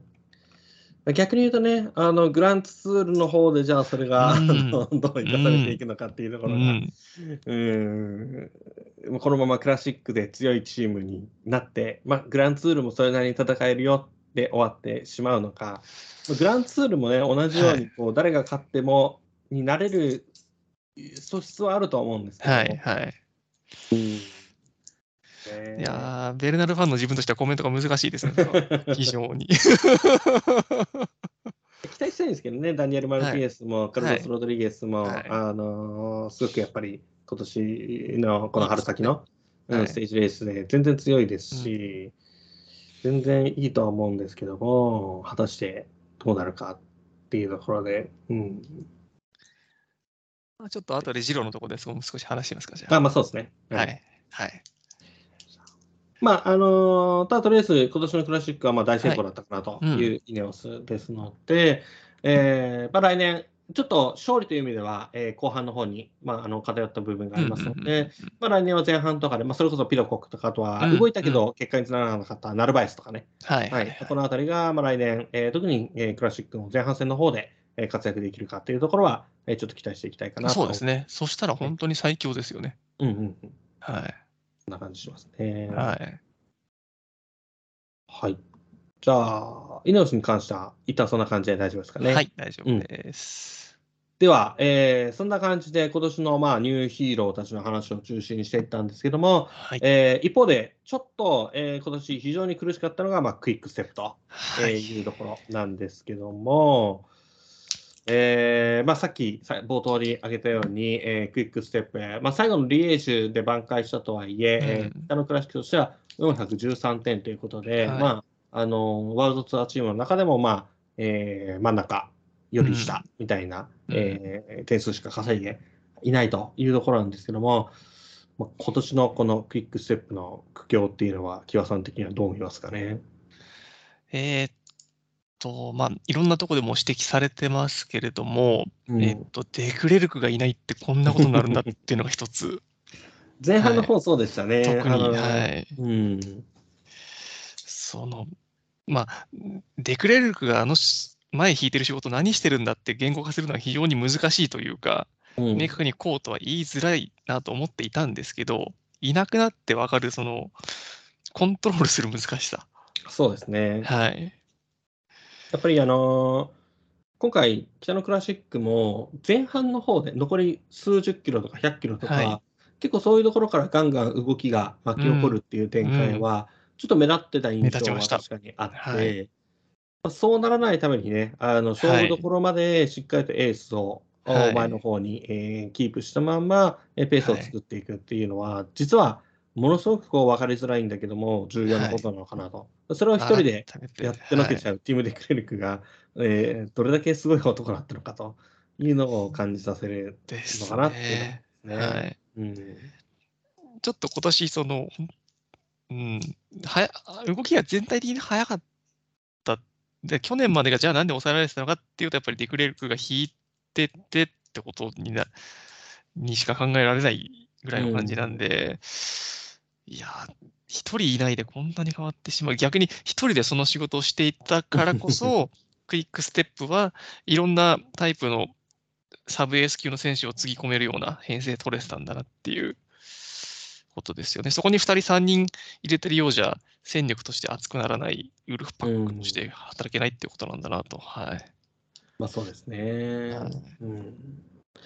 なかなかそういう選手いそうでいないなって感じはするいないですね。うんそのグランツールの平坦倹約っていますけど、それはそのまた展開が違うじゃないですか。そうですね。だから、これはちょっとパッとは思い浮かばないですね、他に代はい役が。うんはい。まあとはいえね、いつまでも、まあ、デクレルクも結構いい年だと思いますし。いい年ですね35じゃないですかうんまあ、いつまでもそれに耐えるわけにもいかん。あ、でも意外に若いな、デクレルク。まだ今年33か。意外と若いんですね。なんかデベラインスの年上ぐらい思ってましたけど。あれは結構。あデベラインスは37、8ぐらいかな。はい。そうですね。デベラインスは結構いい年だけど、まあはいちょっと、あの、丘のデベラインスと陸のデクレルクってイメージだったんで、はいなんかセットで考えてたけども、いやデクレルクはまだ若いのか。ももうちょいいけますね。もう2、3年はじゃあ、少なくとも。とはいえね、あ今年みたといなはいえ考えないと。まあはいその、引く、引く長さとか引く速さの能力的にはカバニャとかが候補なのかもしそうそうそう。れないですカバニャけどね。とかね、ヨセフ・チェルニーとかでも、あ、チェルニーですね。そうですうね。はいん、いいけそうな気はするんですけども、意外とやっぱなんか違うのかなっていう。ち違うんですかね、経験則なんですかね、そこに関しては。あの去年の世界選手権でレムコにを指導してたデクレルクの話とかもありますけど、そうですね。はいやっぱりちょっとそういう経験値なりなんなりがうんあるんでしょうかね。はい。まああとはね、はい。やっぱりそれは結構でかいと思うんですけども、うんうんうんまあ、じゃあそれ以外にあるのかとしたら、はまあ、絶対的にこう勝負どころで前に置けてる枚数が、はい。まあ、例年と比べて非常に少ない。うん。えーうん例年であれば2、3枚、まあはいあの勝負どころの抜け出しに置いてることがはい。基本だったと思うんですけども、はい。それが1人だけしか入っていないとか、うんうんで今年のクイックステップ全体的に感じるのは、はい。なんか。こう強い選手単独みたいな、あの、うんうんうんヤコブセン強いとか、うん。アスグリーン強いとか、うんうんアラ・フィリップ強いとか、うん。そういう強い選手で、あと、あのね、あのカベンディッシュ強いとか、強い選手で勝つんだけど、なんかそれってクイックステップじゃないよなってういうんうんうん。あの2、3名強くて、はい。えーまあ、あのヤニック・シュタイムシュタイムレとか、うん。えーそういう意外なところから出てきたやつが、まあ、勝ちを取っちゃうみたいな、うん。そういう部分があったと思うんですけども、それがちょっと今年なくて、えーかつゼレク・スキバールとか、あのうん。そのハブになる存在うが、ん。意外と、いやあの、いいところにいたりはするんですけど、はい。うん、あのコッペンベルフのところとかで、えー落ちちゃったりとか、うんまあパリニュースの時も、結局、あの第一ステージの飛び出しの時に捕まえようとして落ちちゃったりしてたね。はい。うんはい。なんかこう、これもね、体調不良とか、あのいろいろうんうんうん、今回のクイックステップを襲っているいろんなもの、ああ、なんか結構台所事情厳しかったですね。はい。うんリーダーシー多くて。はい。そうそういったところがじわじわ、うんえー一人一人のね、あの本来であれば平均以上のパフォーマンスを出せる選手たちが、えーちょっと、えーローパフォーマンスにうんなってしまったのは否めないのかなっていう気がしますね。そうですね。そのチームとして連携で勝利をもぎ取ったとか、1たす1が2じゃなくて2.5とか3になった結果勝ったみたいなのが全然ないですよね、うん今シーズンは。で、選手個々の力を見たときに、はい。今ちらっと名前が挙がった、例えばアラ・フィリップとか、はいアスグリーンとか、うんえーっと、あとはまあヤコブセンとか、この辺は、えーっと、勝ちパターンがあるというか、うんああもう明確に強いなって分かる選手じゃないですか。はい。クイックステップの陣容ってすごい質は高いんですけど、はい今挙げた超エース級以外に関しては、勝ち方って意外とその、このパターンなら勝てるっていう選手って少ない気がするんですよ。うん。ま良くも悪くもそれが特徴で、その結果のウルフパックでもあるとは思うんですけど、はい。そういう、さっきのラポルトじゃないですけど、うんえっと、エースになりきれないサブエース級ぐらいの選手はい。が単独になっちゃうような、その形だとやっぱ苦しいんだなってのは思いましたね。うんそれが 2, 2人、2人、3人、勝負どころでいい形で動くから強かったわけであって、うん。ということなのかなとちょっと思いました。はい。まあちょっとクイックステップの選手の能力どのくらいかっていうのを非常に客観的に見るのも意外と難しい気はするんですけど、う。うん。んそうなんですよね。まあ、今まではそういったやっぱ2、3人の、まうん。あ、アスグリーンも元はそのような元はその一人ですね。位置にい。たはずだと思って、うん、そういう選手が2、3人、まあ、セネシャルとかも含めていた中で、まあ、誰かが抜け出して、残り2名が集団の中でこうローテーション妨害するとか、うん。そういった中でね、そういう選手でも勝つっていうのを作ってきたはずだったんですけども、まあ、それができる体制をね、枚数をちょっと残せていないことがはいあった。まあ、あとはね、その他のユンボ・ビスマとかイネオスの組織的な動きがかなり進化してきて、周りがそういうふうにコントロールし始めて、ユンボビあのクイックステップが主導権握れなくなったっていう相対的なね、ああのものも、まあ間違いなくくあるんだろうなとは思うんではいすけどねはいはいはい。あそこは思い至らなかったですけど、そうですね。それは確かにそうかもしれないですね。クイックステップだけができてたことが、うんまあ、うん周りもできるようになってきた。まあ、イネオスがね、グランツールでやられてるのの、うんまあ、あうんの、逆バージョンですけど、はい。なるほど、なるほど。まあ、まあ、それはね、いいことだと思うんですよね。はい本当に。うん全体としては非常にいいことですね。競争としては。なんでね、あの、F1 とかも、あの、まあ、ちょびちょび見てるんですけど、はい。ルイス・ハミルトンっていうのがめちゃくちゃ、はい。はい。あの、まあ、あと、それを乗っている、あれですね、あの、メルセデスですね。はい。はい。イネオスもスポンサーしてますけども、うんはい。めちゃくちゃ強かったんですけど、今年もうかなり崩れてて、あ、そうなんですか。そうなんですよ。あの、レッドブルとか、あの、フェラーリとかがめちゃくちゃ今強くなって、へー去年レッドブルに王座を奪われて、今年もレッドブル強いんですけど、さらはいに最近弱かったフェラーリが今年はめちゃくちゃ強くなって、うんうんちょっとメルセデスがかなり落ち込んでるんですけども、やっぱりね、こういうの、そういうのやっぱ見る時が一番面白いと思うんで、ああ、まあ、わかります。時代の転換点。うんはい。今年ちょっとクイックステップね、勝利者数ラン、勝利ランキングでも多分今3位とかだと思うんですよね。はいはいはい。UAE と UAE イネオスの順番はいはい。なんで、いよいよクイックステップ、王者陥落の時代が今来てるはいかと思いますね。まあだからこそ面白いと思います、そうですね、はいその変化の過程、その先が面白いですね。本当に楽しみです。まあ、そういった中だからこそ、最後のね、はいリエージ・バストン・リエージの、はいレムコ・エベネプールの勝ち方が、まあ非はい。常に個人的にはまあ感動的だったし、そうですね。えー、よかったと思うんですけど、どうでしたかね、最後のリエージュ・バストン・リエージュ。いやー、そうですね。どどっから語ればいいのかって感じですけど、ちょっとこれもあの直近なので覚えてる人いるかもしれないですけど、ちょっとだけちょっと流れ確認しましょうかはいわかりました。はい。はい。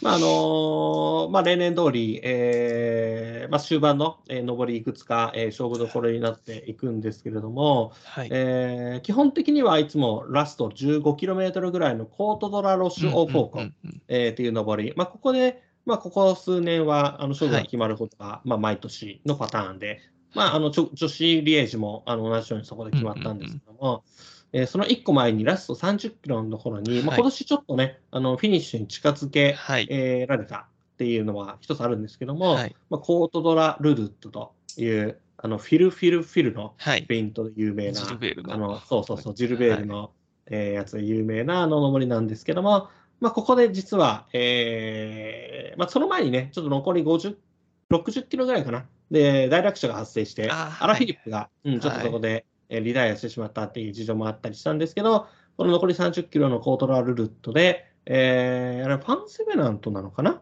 なんか、アンセレナントだったと思います。うんはい。アシストの猛牽引で縦に集団が伸びた中で、えーそこから、えーレムエムエレムコメエルプールがものすごい勢いで、なんか、ものすごかった異です。様な勢いの,、はい。あのアタックを繰り出して、はい。えーっとあのクラシカ・サンセバスティアン勝った、えーニルソン・ポーレスはい。も食らいつくんですけど、すぐに突き放されて、はい独走が始まると。で、えー逃げてた選手をもう次々ごぼう抜きに、はいえーまさにごぼう抜きをごぼう抜きってこういうこと言うなっていう。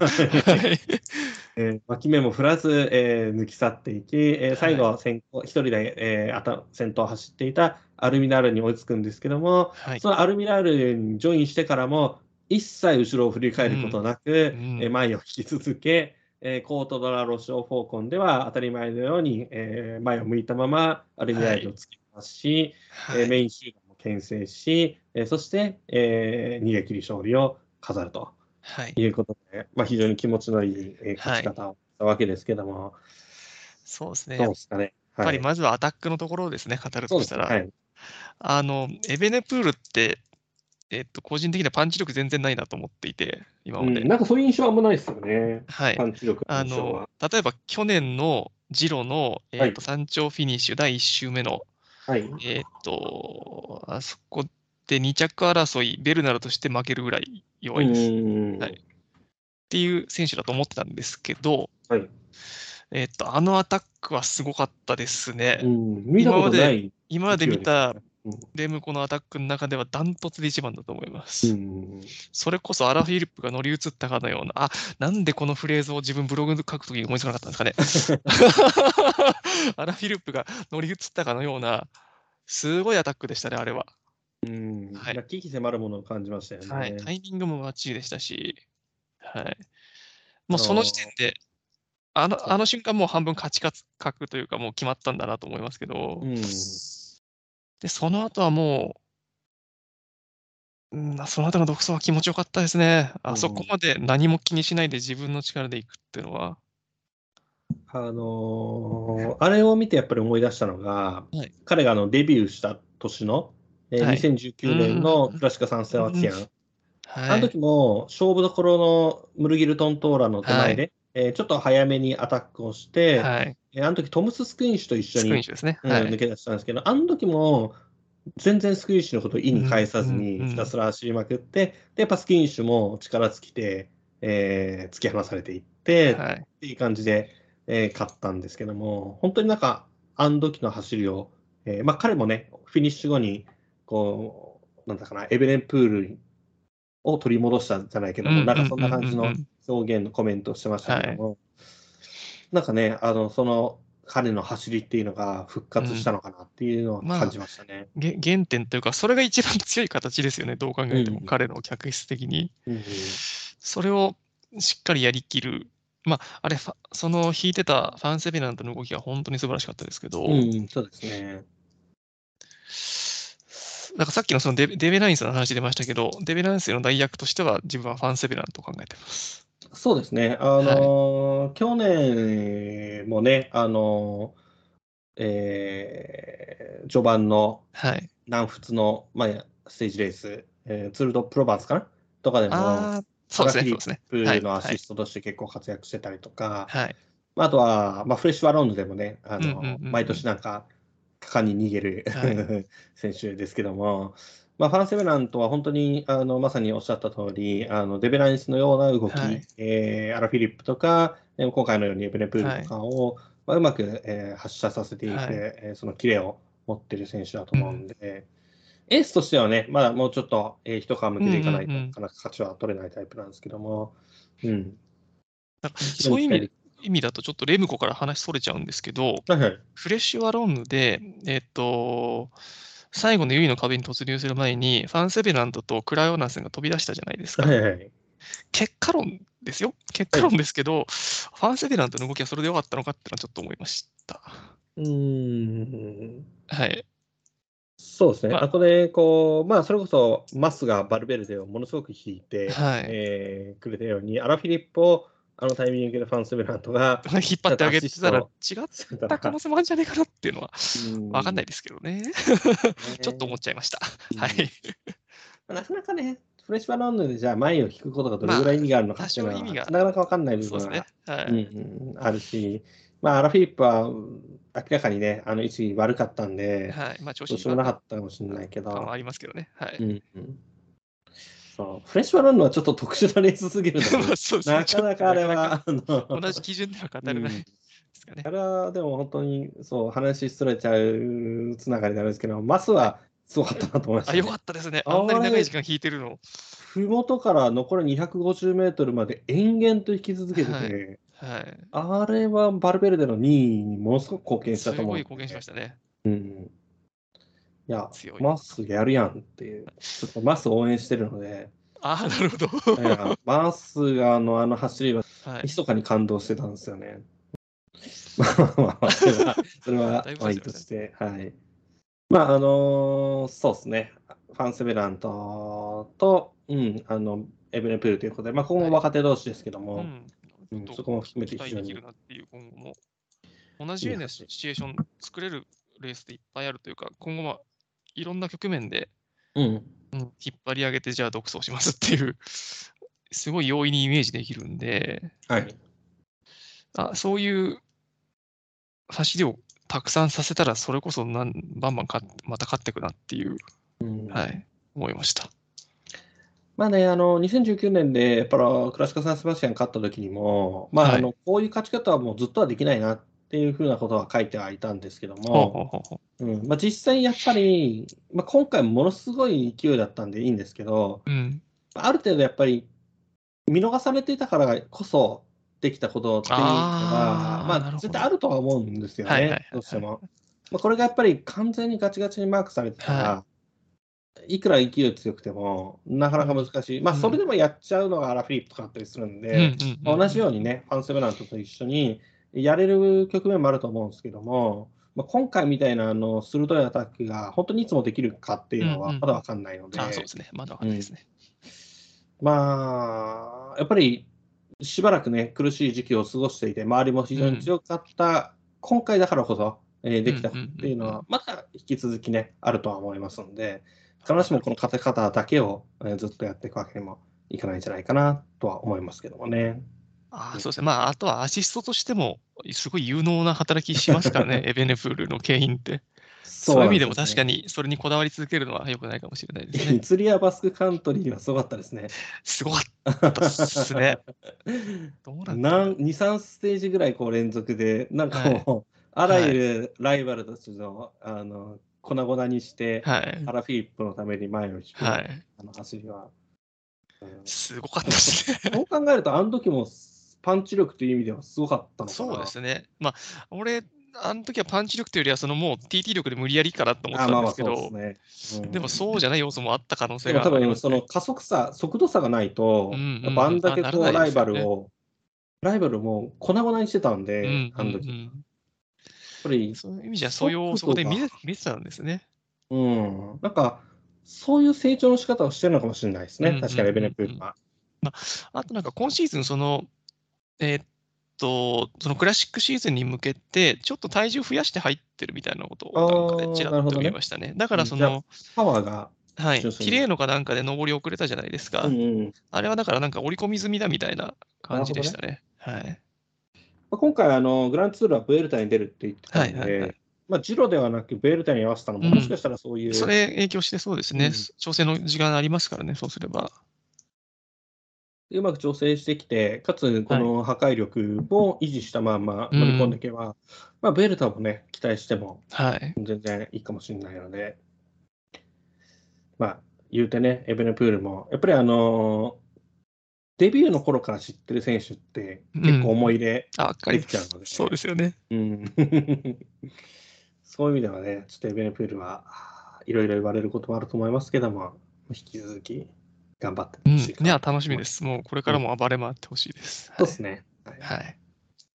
まああのー本当に、キヨさんもあのメモのところに書いてくれてますけども、何でもできる選手ではないとは思うんですよね。あのはい一時期、あのーそれこそエディ・メレックスの後継者うんに、うんうんまあ、言われたりもしてたけども、うんまあ、結局、そうじゃなくていいのかなっていうのは、そう、そうです。そうです。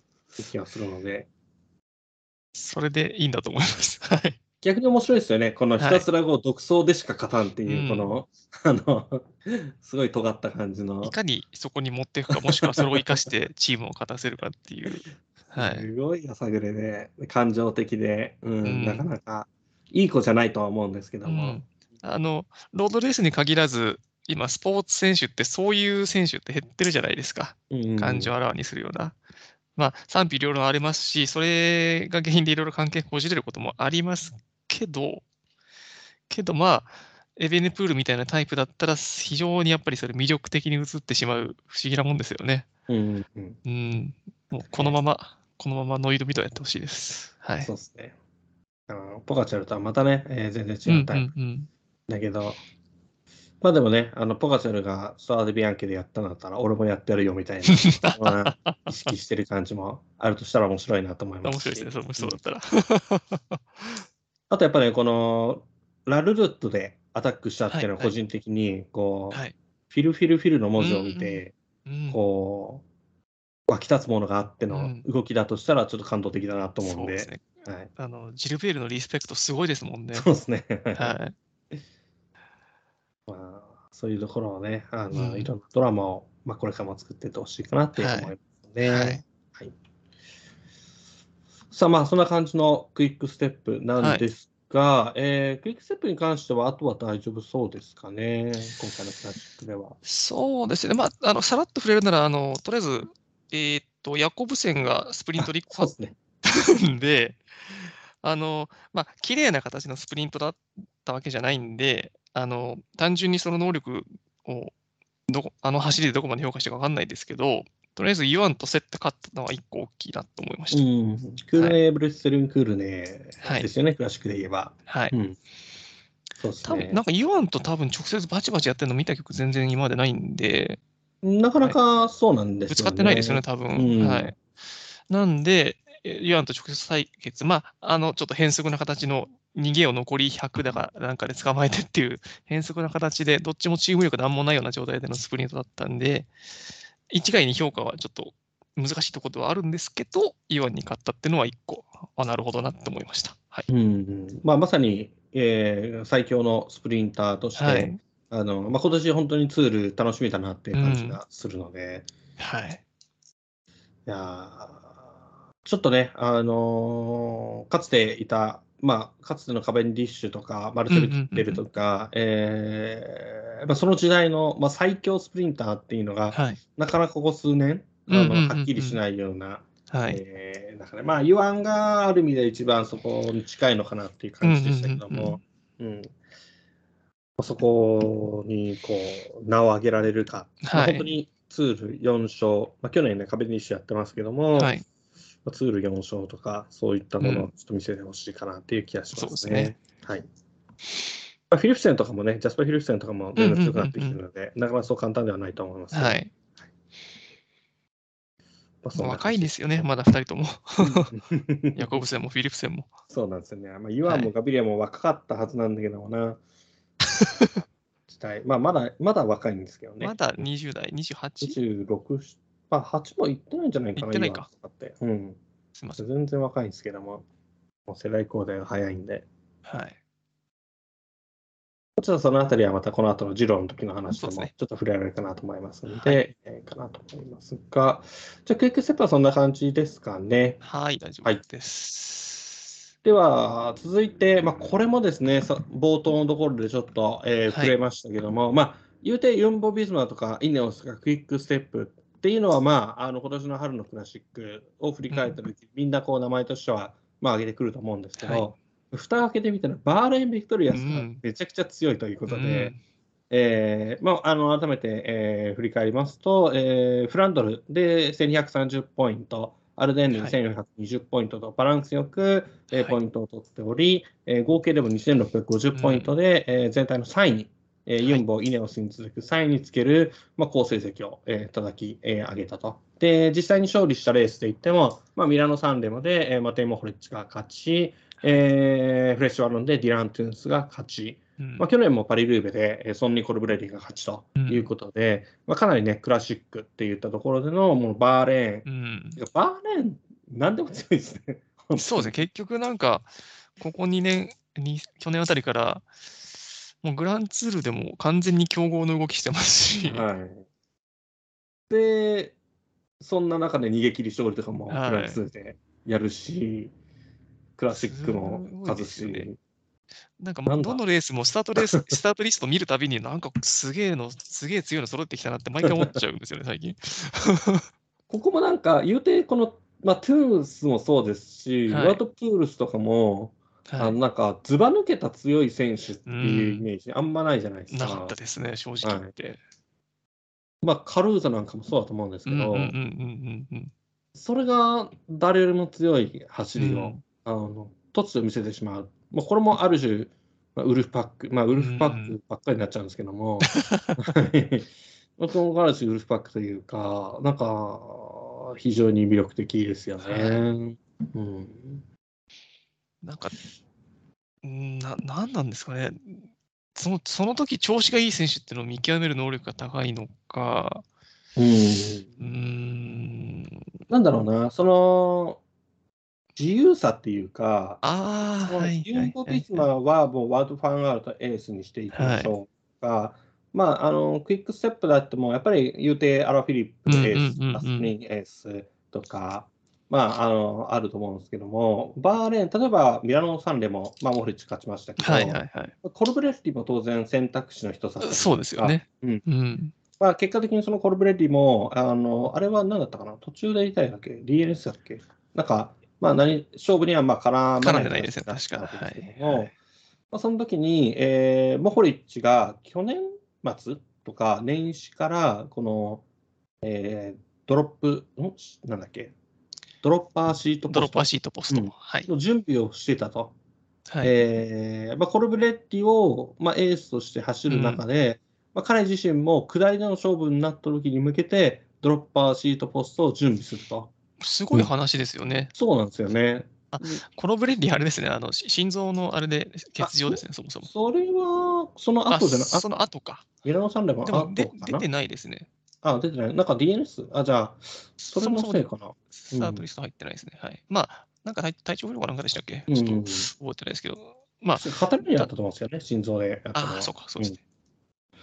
そう。まあ、そうですね。でも、でもその前の段階で、うんコロロブレリーがエーススプリンターで出る予定でも、ホリッチがそれを準備してたっていうことの。自由さ。自由さというか、なんていうか。うん、なんか、すごくオープンだと思うんですよね。あの誰か絶対のものを決めずに、それぞれが自由にやっていいですよって、それぞれがそれぞれの勝利を、まあ、求めましょうっていうところで、まあ、動いてるような印象が、うん結構あのステージレースとかでも、まああのまあ、ランダー、ビルバオ、うんうんカルーザ、うんみんな並べて、ステージレースは本当にそんな感じですね。はい。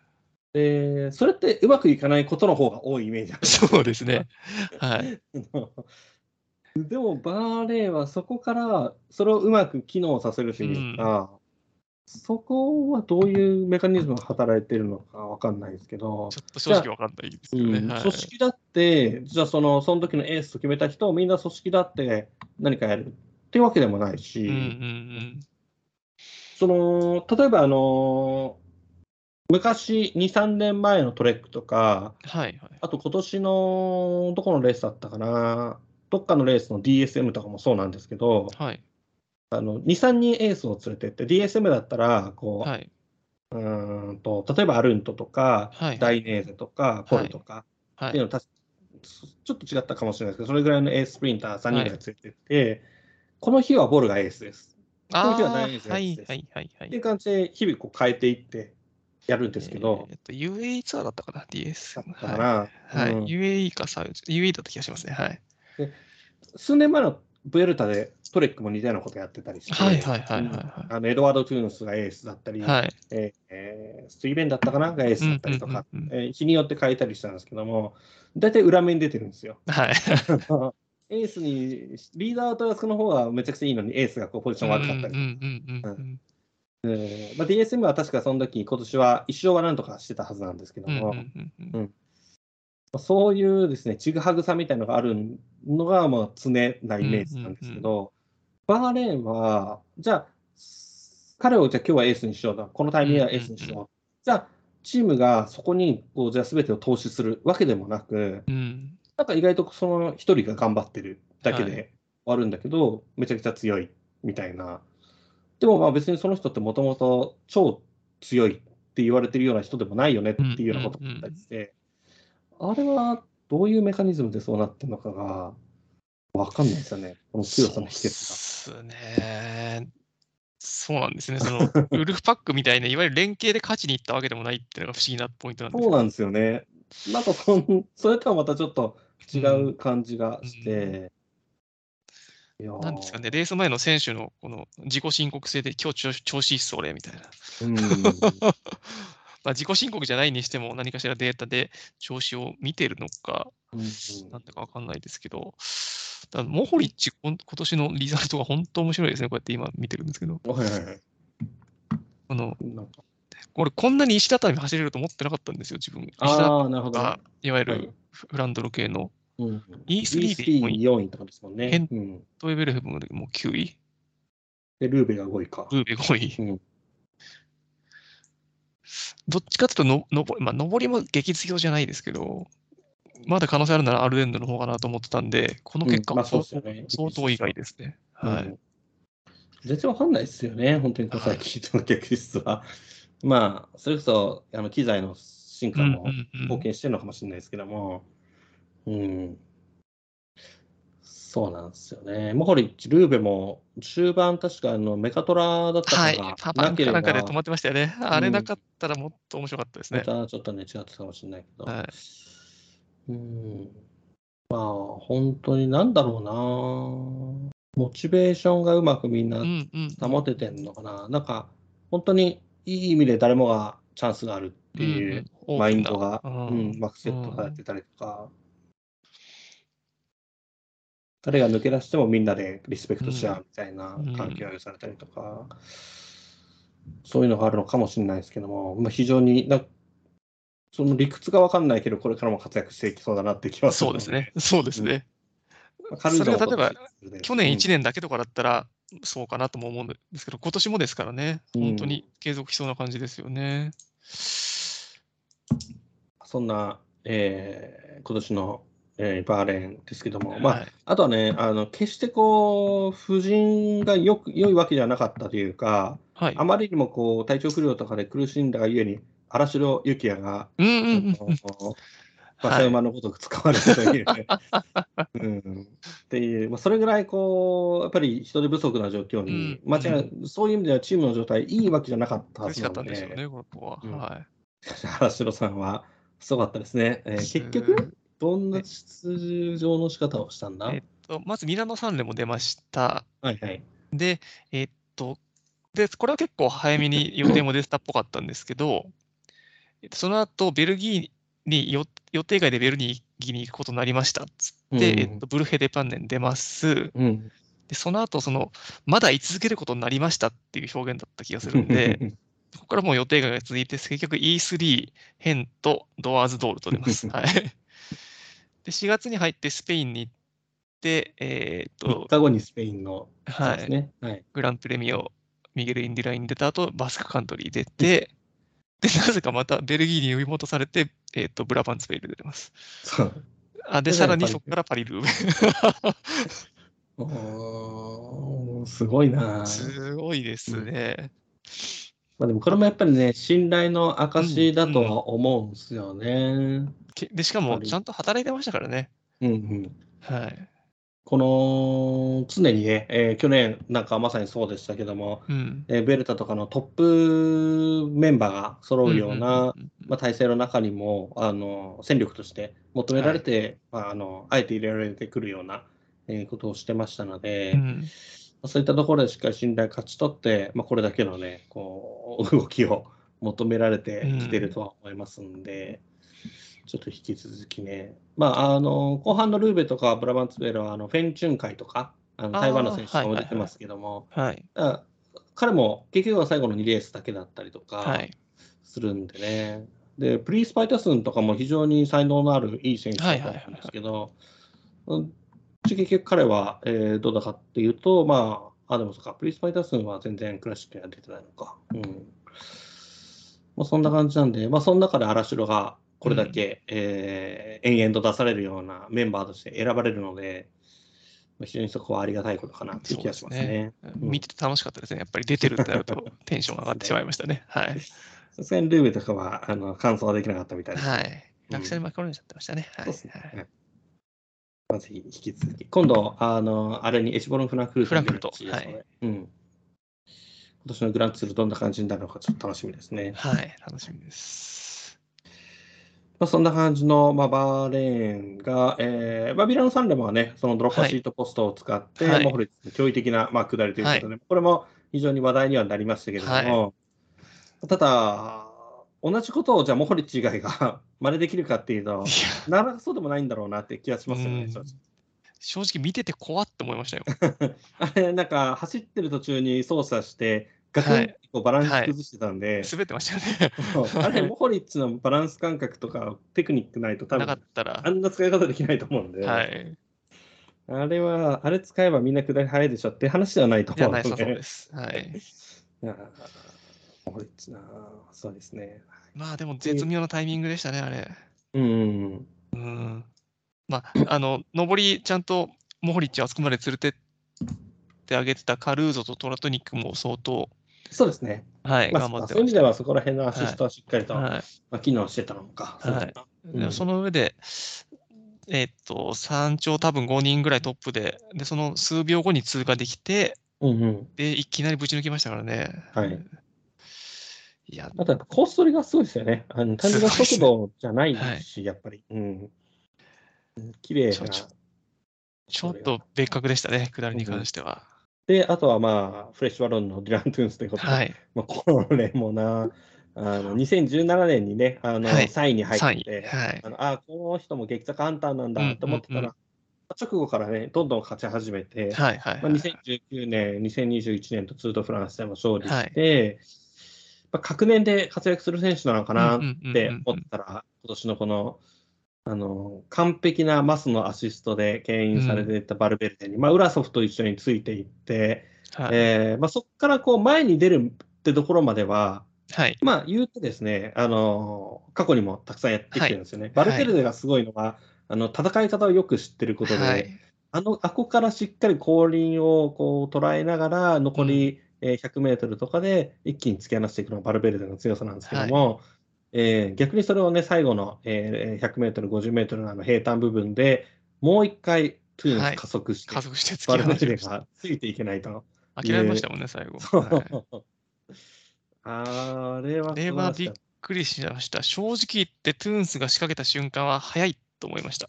そうですね。大体みんな早いんですよ。ダニエル・マーティンとかもそうなんですけど、あの大体それはバルベルデが、あの、はい。やれやれ、早いぜ、8勝目っつって、最後、こう突き放していくっていう、はい。もうお決まりのパターンなんですけども、はい。それを跳ね、もう一段階加速しましたからね。はいあれねだからあれはもう純粋に トゥーンスは激坂強いっていう、それだけといえばそれ。だけっていう今年のトゥーンスは実際、あれリエージュ・バストーニュ・リエージュが結えー局、えー6位か。はい。うん上位に入ってましたね。アムステルゴールデンス10位で、ブラバンスペール8位ということで、はい。えーロンドン・ファン・フランデルも6位ですからね。これも意味わかんないですけど。ロンド6位なんですか？あ めちゃくちゃ調子いいですよね、今年のテニスは。ですねはいうんで、ツールドロマンディでも、あの、はい。激坂。一勝して、はい、激坂で。はい。あれうん、すごかったですね。まあ、あれも。この時もフレッシュバロンの発射マルク・ヒルシュを倒してますからね。はい。はい。いやーうんうんちょっとここから先のね、ツートフランスとかでもまた大活躍してくれる可能性があるかなって気がすそるので。うですね。うんはい。まあ、あの、今走ってるツールドロマンディも、まあ、もしかしたらね、総合、もうちょっと、今、総合5位で、えー来てますけども、今日がクイーンステージ。はい。はい。なそのれ次第では。はい。うん、もしかしたらってことは全然あり得るかなっていう気がしますね。本当にはいこの後のグランツールシーズンあ、でそうですね。また違ったね、そっちでも活躍を、はい。えー楽しんでいけると思いますんで、もう今年あの若手のサンティアゴ・ブイトラオとかも、あーのいいですねツアーとかかな？で、はい総合、総合優勝だったかな？えー違うといや、総合は、2位になあの総合はロットの選手かなんかに取られてます。はい。でも、あの、第2ステージで、えっ、と、そう馬上里を突き放して勝利ですね。はい。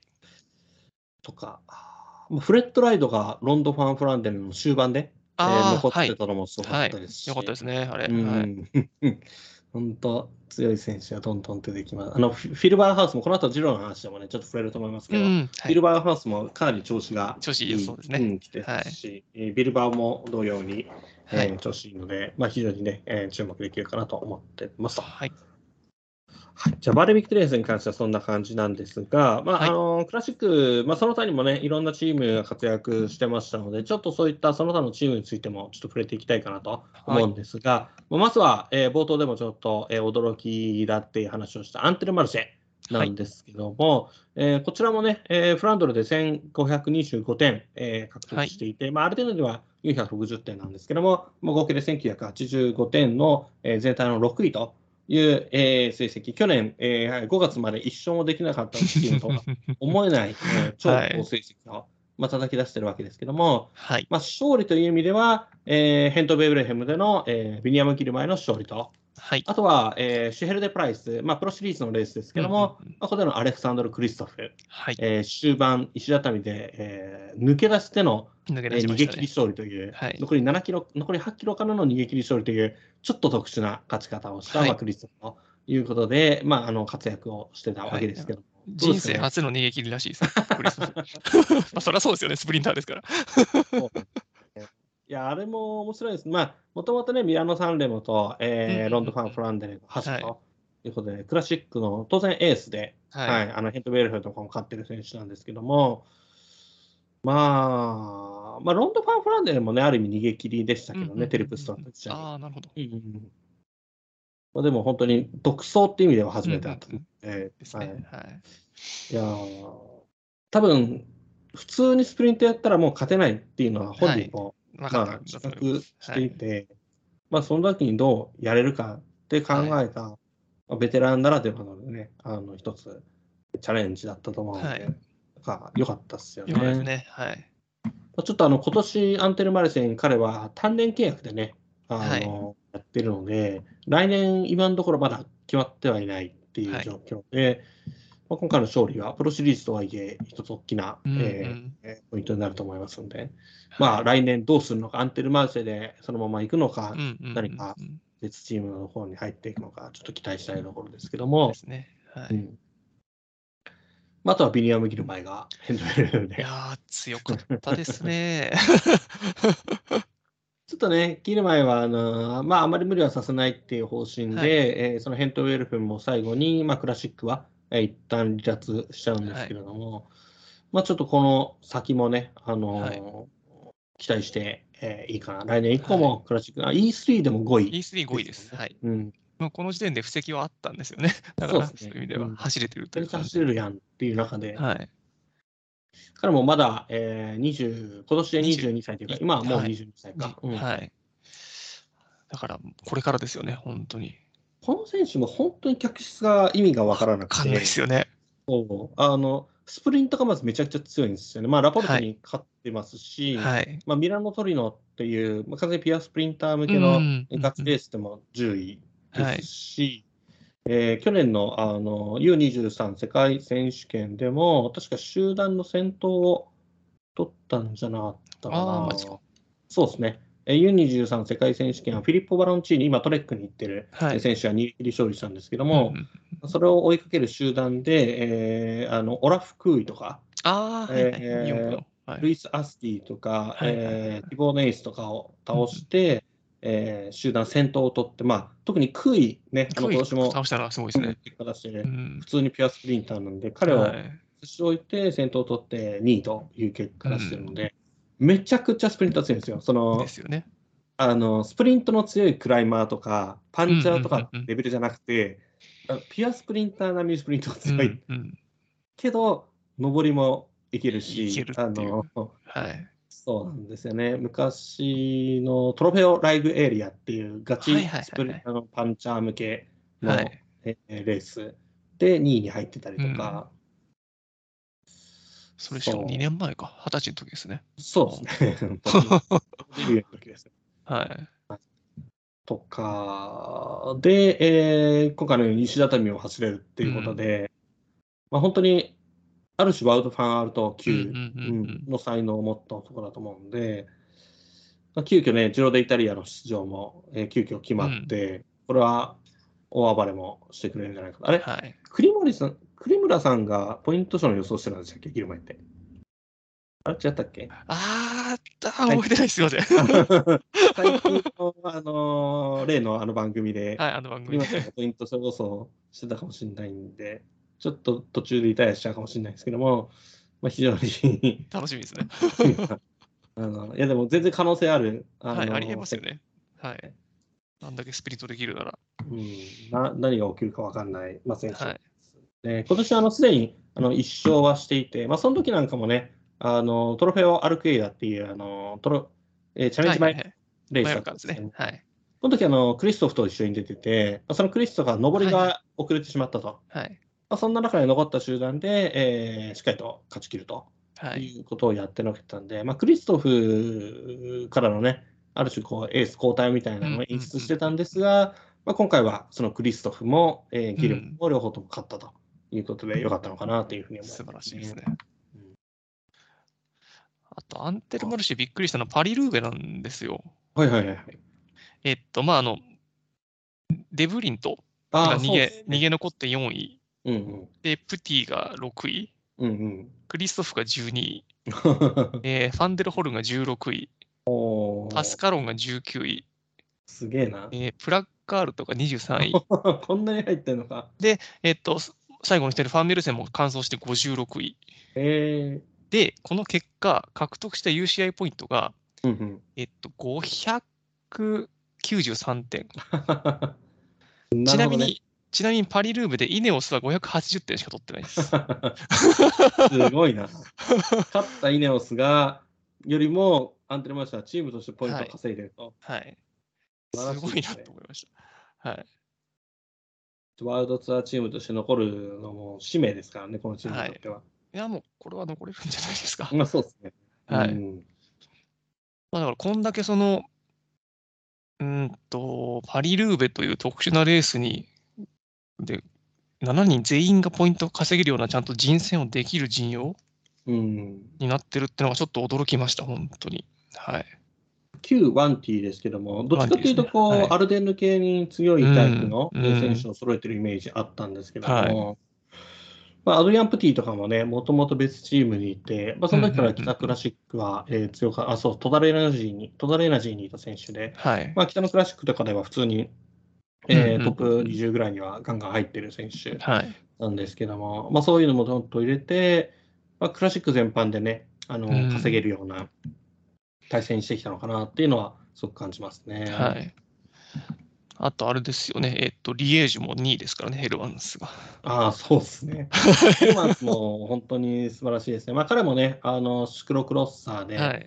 それこそワードファンガールとかが、あの、はいロードレースで名を馳せ始めた時に、はい。まあ、同じように、えーロードレースで活躍をし始めたシクロクロッサーの、まあえー一人ということで、個人的にもすごく好きな選手だったんですけども、今年はね、あのー本業のシクロクラスでもかなり調子が良くて、うんうんうんみたいワールドカップで勝利してたりとか、うん、調子いい状況まで来たんですけど、まあ、まさかのモニュメント2位ということでね、はい。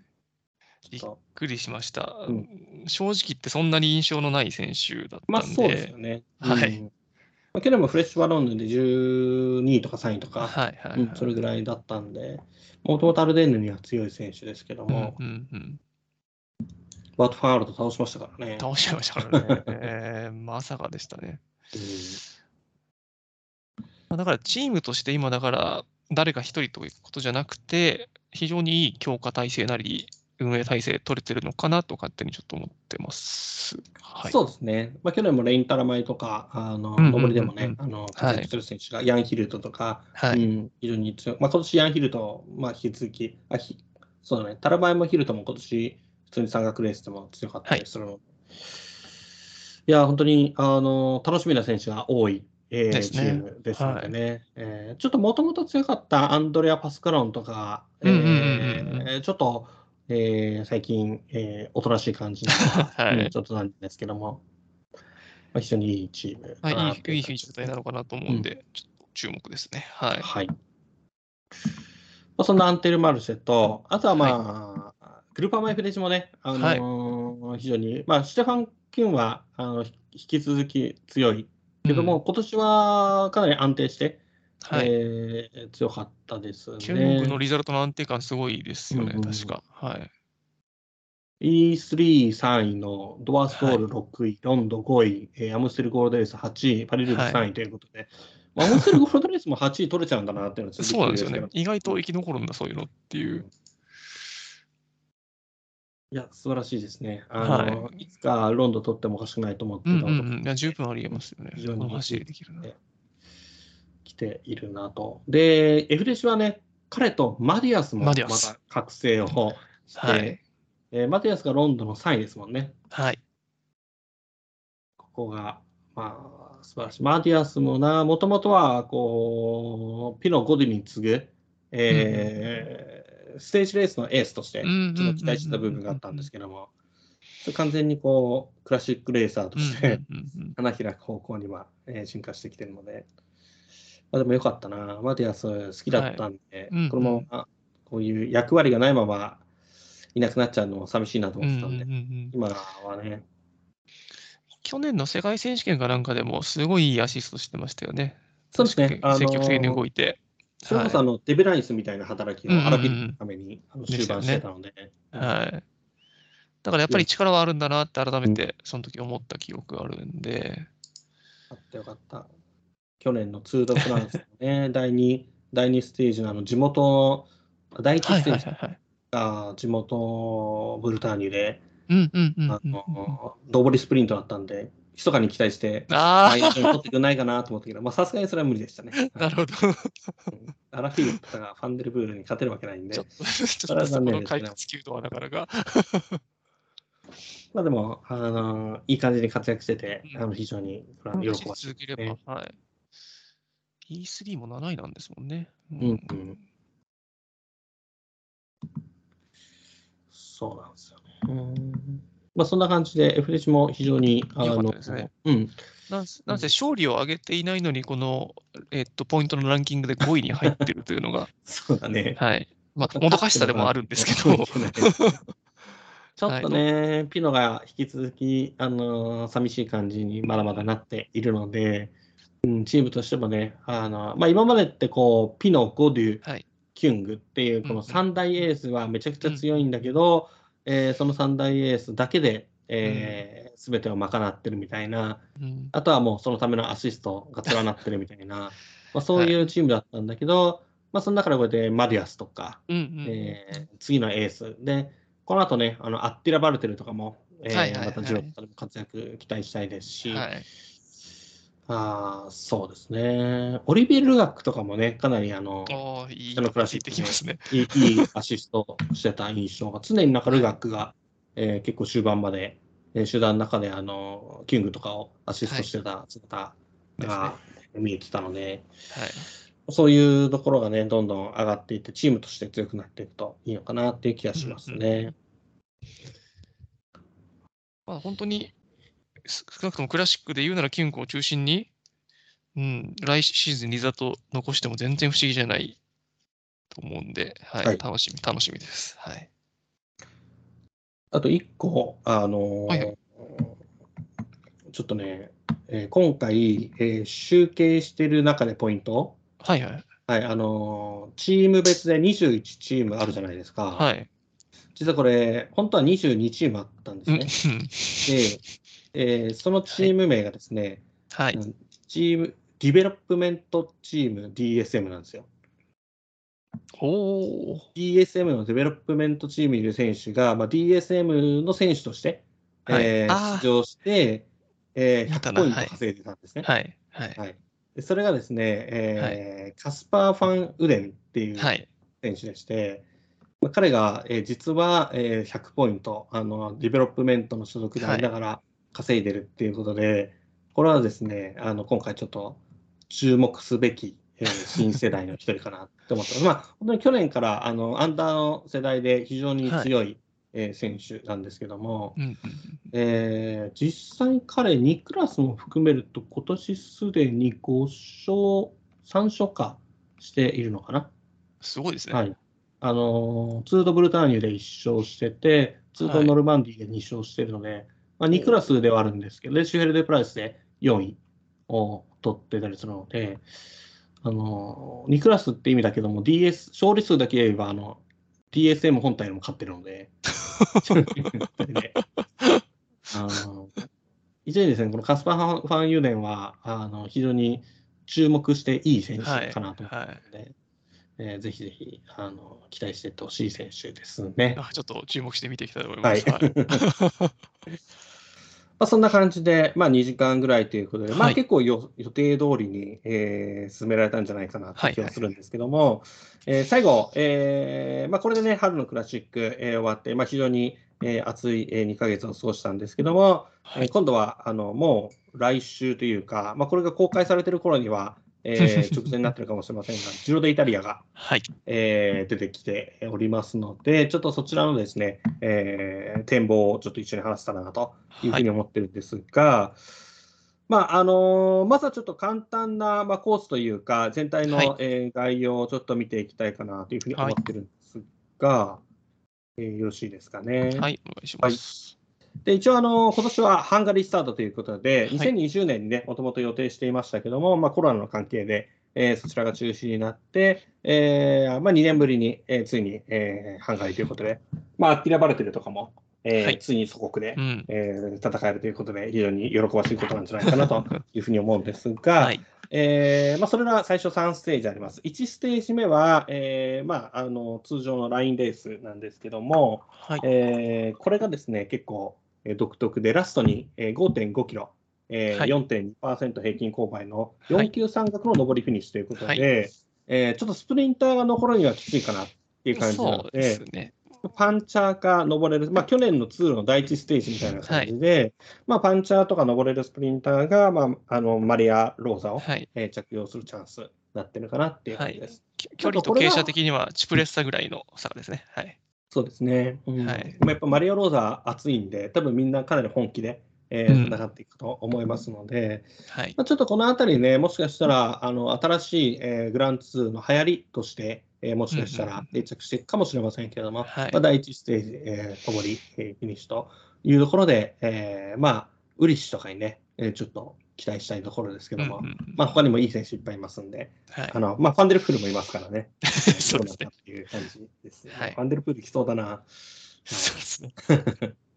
で、第2ステージがブダペスト、えーですね、あのハンガリーのえー首都であるブダペスト市内で行われる 9km の、えータイムトライアルと。はい。でこちらも実はラストが、えー、東半距離 1.3km、ちょっとえー平均勾配残ってますね4.7%の、まあ、緩やかな上りフィニッシュということで、まあ、全体の中で言えば、割合としてはあの短いんですけども、まあ、どこまで影響するか分かんないんですけども、まあ、あの純粋な平坦、えー番長の TT スペシャリストとは限らないかもしれない、勝つのは。うんっていうふうな、そんなえーコースになっています。はい。で、第3ステージは、えー通常の、えースプリント、まあ、ちょっとボコボコしてるんですけども、まあ、基本的には、あえースプリントステージかなっていうところで、えーハンガリーの3日間が終わりまして、はい。で、えー第4ステージが、えー早速のエトナ山頂フィニッシュ。はい。こはいれまたいい登りですね。いやー、22.9キロ。長いっすよね はい、えー標高1900メートルまで登るという、結構本格的な、はい。ね登りステージと。で、567ステージは、えー567-8ステージはスプリントだったり、えー逃げ切り向きのスタージが続いて、えー第9ステージが、えーブロックハウスですよね。はいえー過去、確か金太郎とかも勝ってたりしたかな。ああ、そうなんですか。うん2016年とか7年のジロデイタリアとかはあった気がするんだよな。まあ、そこら辺とかでも出ている。まあ、何回か、あのジロでおなじみのアペニー山脈の、まあ、山頂フィニッシュ。ではい昔あの、ナチス・ドイツと、はいはいはい。あのの関わりとかが確かあった場所ではあ、それでドイツ語風の名前がついてる。ああ、そういうことなんですね。うんそんな感じの登りですね。ちょっとこの辺はね、また私も詳細なコースプレビューをまたあの、はジロ前には作ろうかなと思うんですけど、その時とかにもまた確認してお話しさせてもらえればはいと思います。楽しみにしてます。はい。はい。まあ、ここも、えー非常に厳しい。あのラストうん13.7キロで平均勾配8.5%なんで、結構ありますね。結構きついんですよね、やっぱりね。中盤ここで10%超えの区間が相当ありますね、うんこれ。うん。ここでね、あの総合がまず大きなあのセレクションがかかっているかなというふうに思っております。はい。で、2周目は比較的こう難易度が低いというか、第10そうですねステージから14ステージまでは、まあ、スプリントステージとか逃げ切りとか、うん。えーそういう系のステージが続いていきますと。はい。うん、で、え2周目の最後、第15ステージが、え1級、1級、そして最後が2級の山頂フィニッシュとはい。いうところで、まあ、最高の標高は1600メートルなんで、そこまでバリバリ高いわけじゃないんですが、まあ、あのかなりハードな、えー三角ステージっていうところは見込めますと。で、えーまあ、ジロは、えー週明けの第16ステージが結構毎年、あの波乱のはいはいはいステージ。天候悪かったりすることも多いですし、はい。まあ、結構波乱のステージになることが非常に多いんです。けども、えー今年の第16ステージは、えー201キロという非常に長く、えーはい。かつ常に登っては下っていくと。下って、これすごいですね。そうなんです。で、1級、1級、1級で、最初の1級は1929メートル、9キロメートルのはい。標高で、2つ目があのモルティローロ。はい。でも残り72キロなんで、ここで動くには遠いけど、いや何が起こるかわからないのが、ジュノの第16ステージなんで、ここは脱何かいっぱい出そうですね、これ。そうなんですよね。これはちょっとある意味今大会一番、あのドラマが待ち受けてるかもしれないステージ。あの去年の第16ステージでしたっけ、ベルナルが。はい、そうです。ベルナの独走は第だったね16です。そうはい。本当にね、はい第16ステージって一番熱いので、ぜひ注目をしてほしい最後は最後の山岳、山頂フィニッシュじゃないですけど、すごいですね。ふんわりフィニッシュなんですよ。ここがまたね、熱いあの展開ですので、はい。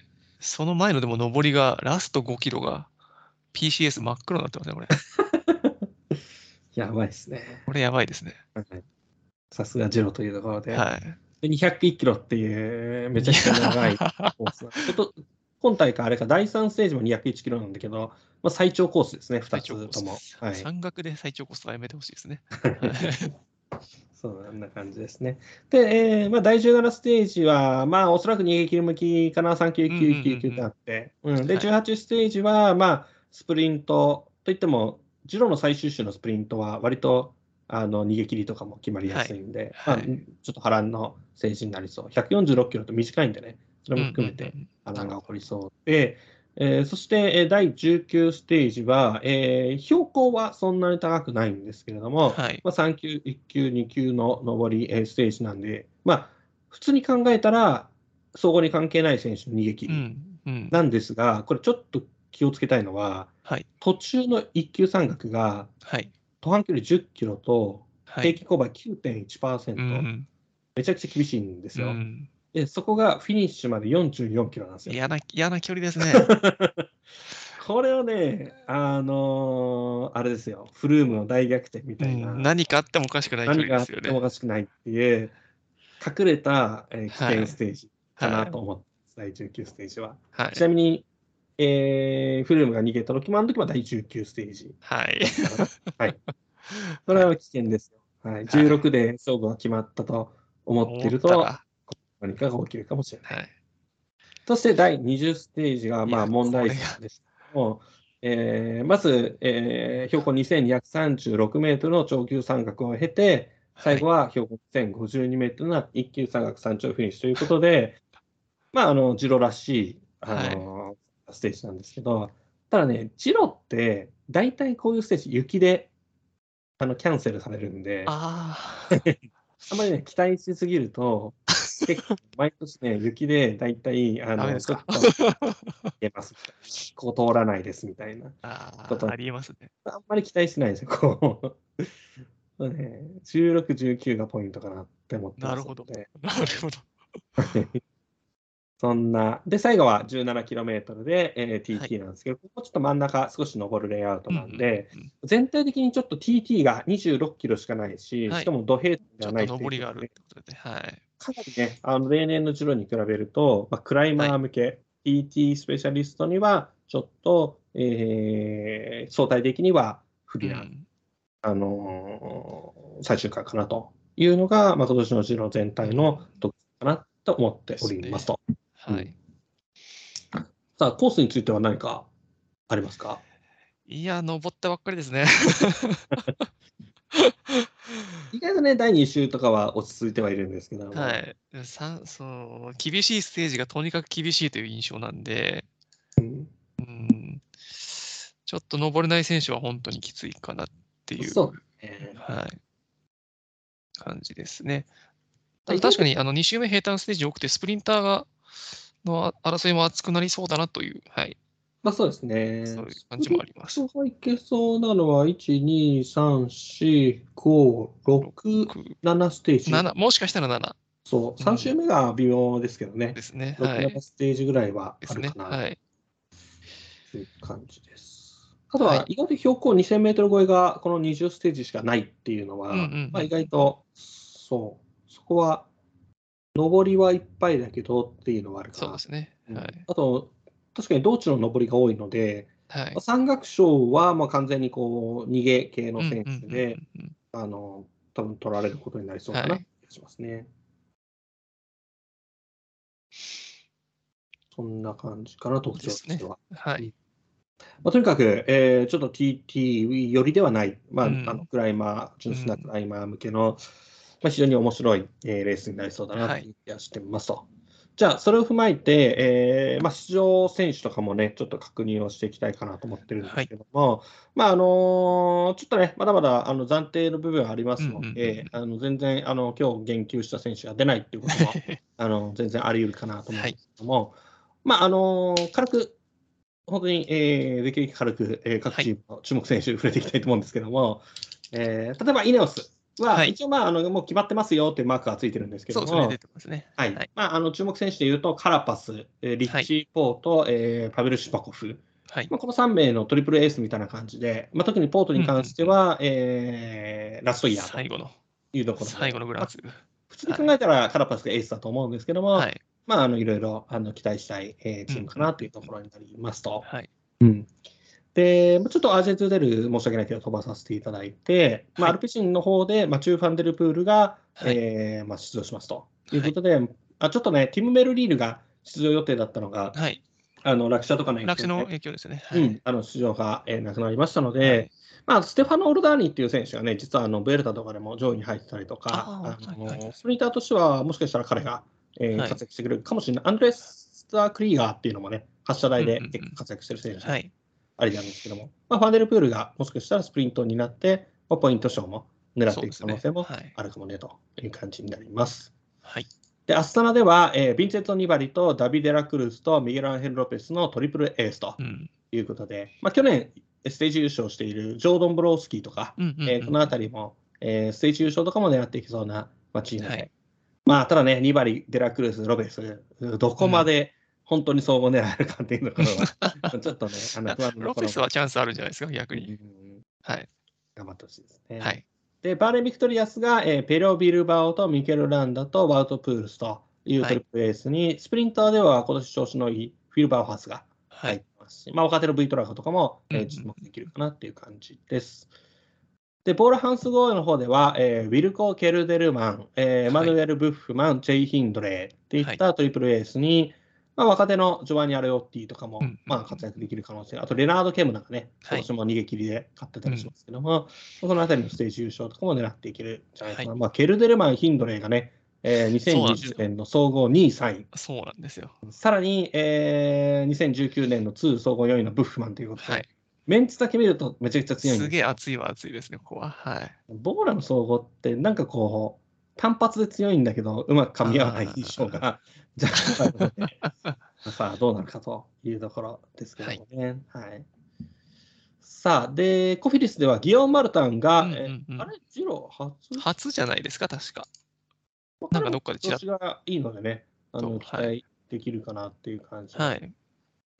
で、えースプリンターではダビレッチ・モライとシモネ・コンソンニがいますね。まあ、スリークレーダーとかもまあ走れますけども、まあ、うんうんうんコンソンニあたりが、こう、ビビアーニがいなくなった後のエースとしてどこまで走れるかっていうのは期待したいですね。はい。で、えー EF エデュケーション EG ポストの方では、えーまあ、チャベスも、えー出てるんですけども、まあはい去年ブエルタで活躍したオド・クリスティアン・エイキングとか、うんうんあとあのサイモンか、あとごめんなさい、ヒュー・カーシーが普通にいますね。はい。はい、なんで、まあ、このあたりがエースとしてあの、はい活躍していけるんじゃないかなと思ってます。はいえーエオロコメタはあのいうプロチームなんですけども、はいあの去年勝ったフォルトゥナフォルトゥナフォルティナとかね、はいゾンコラン勝った。すはい。うん、あとはビンテス・アルバネーゼとかあの、いい選手揃ってますので、はい。えー意外な活躍を、うんうんうんえー期待できるんじゃないかなと思ってます。ディエゴ・ローザとかもね、昔スカイにいたあ、、本当だ。はいはいスターとかスカイにいた選手もいますのでね。はい。で、えーグルバン FDC が、えーデマールがエーススプリンターとして出てきますので、まあ、彼もあの、うんポイント賞候補に、うんえー十分なってくるかなと。グアルニエーリやコノバロバス、えールドビクソンにスコットソン、はい。もうデデマール CA 隊が。最強デマール軍団が はい。取ってますので、フルメンバーですね。はい。そうですね。その中にアッティラ・バルテルが、はい。アシストがいない。アシストがいない。ちょっと頑張ってくれって感じですね、これ。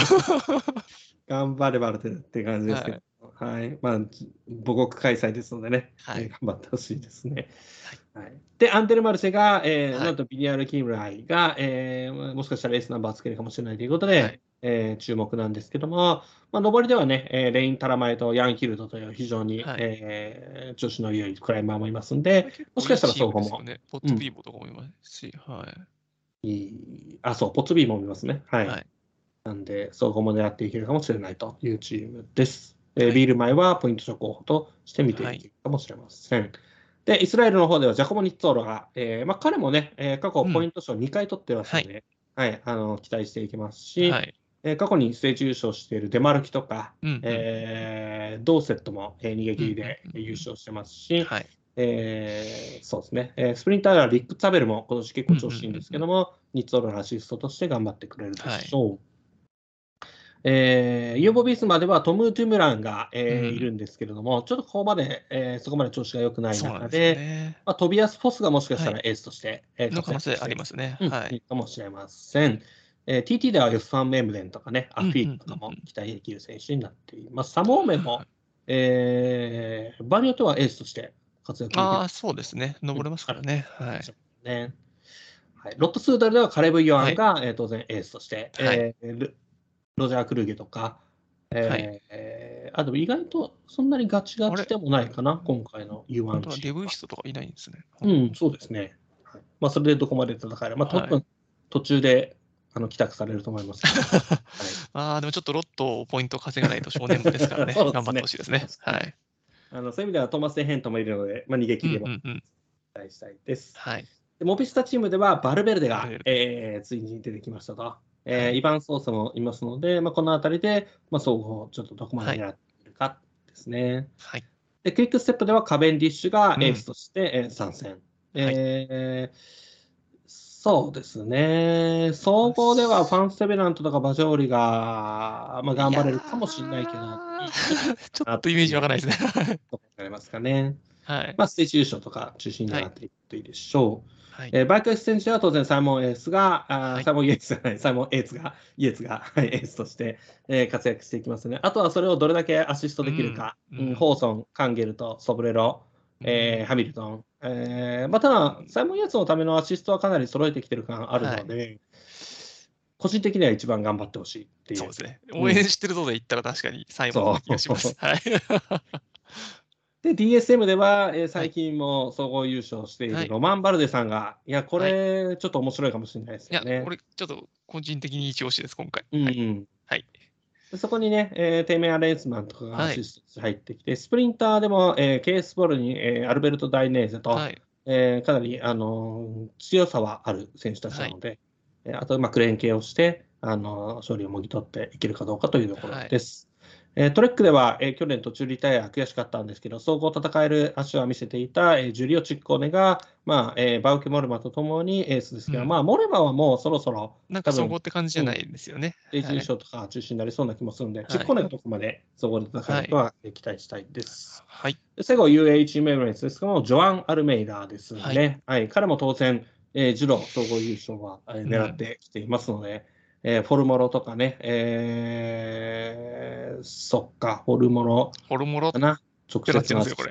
はい。うんまあ、コービーとかね、まあ、ウリッシュもたまに半角アシスト頑張るんで、まあ、悪くないんですけど、まあ、ちょっとね、ガビリア・リケーゼのスプリンター組もいるので、えそんなにがっつりではないけども、感じじゃないですね。はい。うん、あの総合を狙っていく選手となりますと。はいいうことで、えー駆け足で、えー注目選手見ていきましたけど、なんかここで言及し漏れで注目すべき選手っていたりします？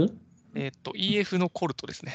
おお、そうですね。確かに、確かに。ジロ、ジロ初参戦であす。、ジロ初参戦か。なるほどね。去年、デュエルター3勝です。3勝です。でねベル3勝。はい。で、ジロ勝てば全グランツール勝利になって、はい。やりそうだな。やりそうですよげ。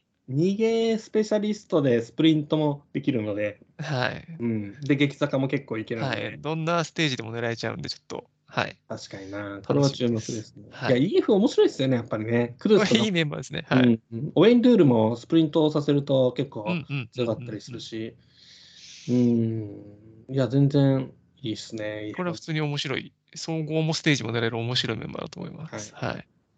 大体やっぱジロの EF って毎年結構なかなかいい走りをしてたのでね。まあ、あとあれですね、EF に関しては、あの、ユニフォーム、ジャージも楽しみです。今年もなんかやってくるんですかね、ジロで。やると期待してるんですけど、い や、どうなんですかね。楽しみですね。はい、アヒルちゃんとかね、またね、はい。やってくれるかもしれないんで。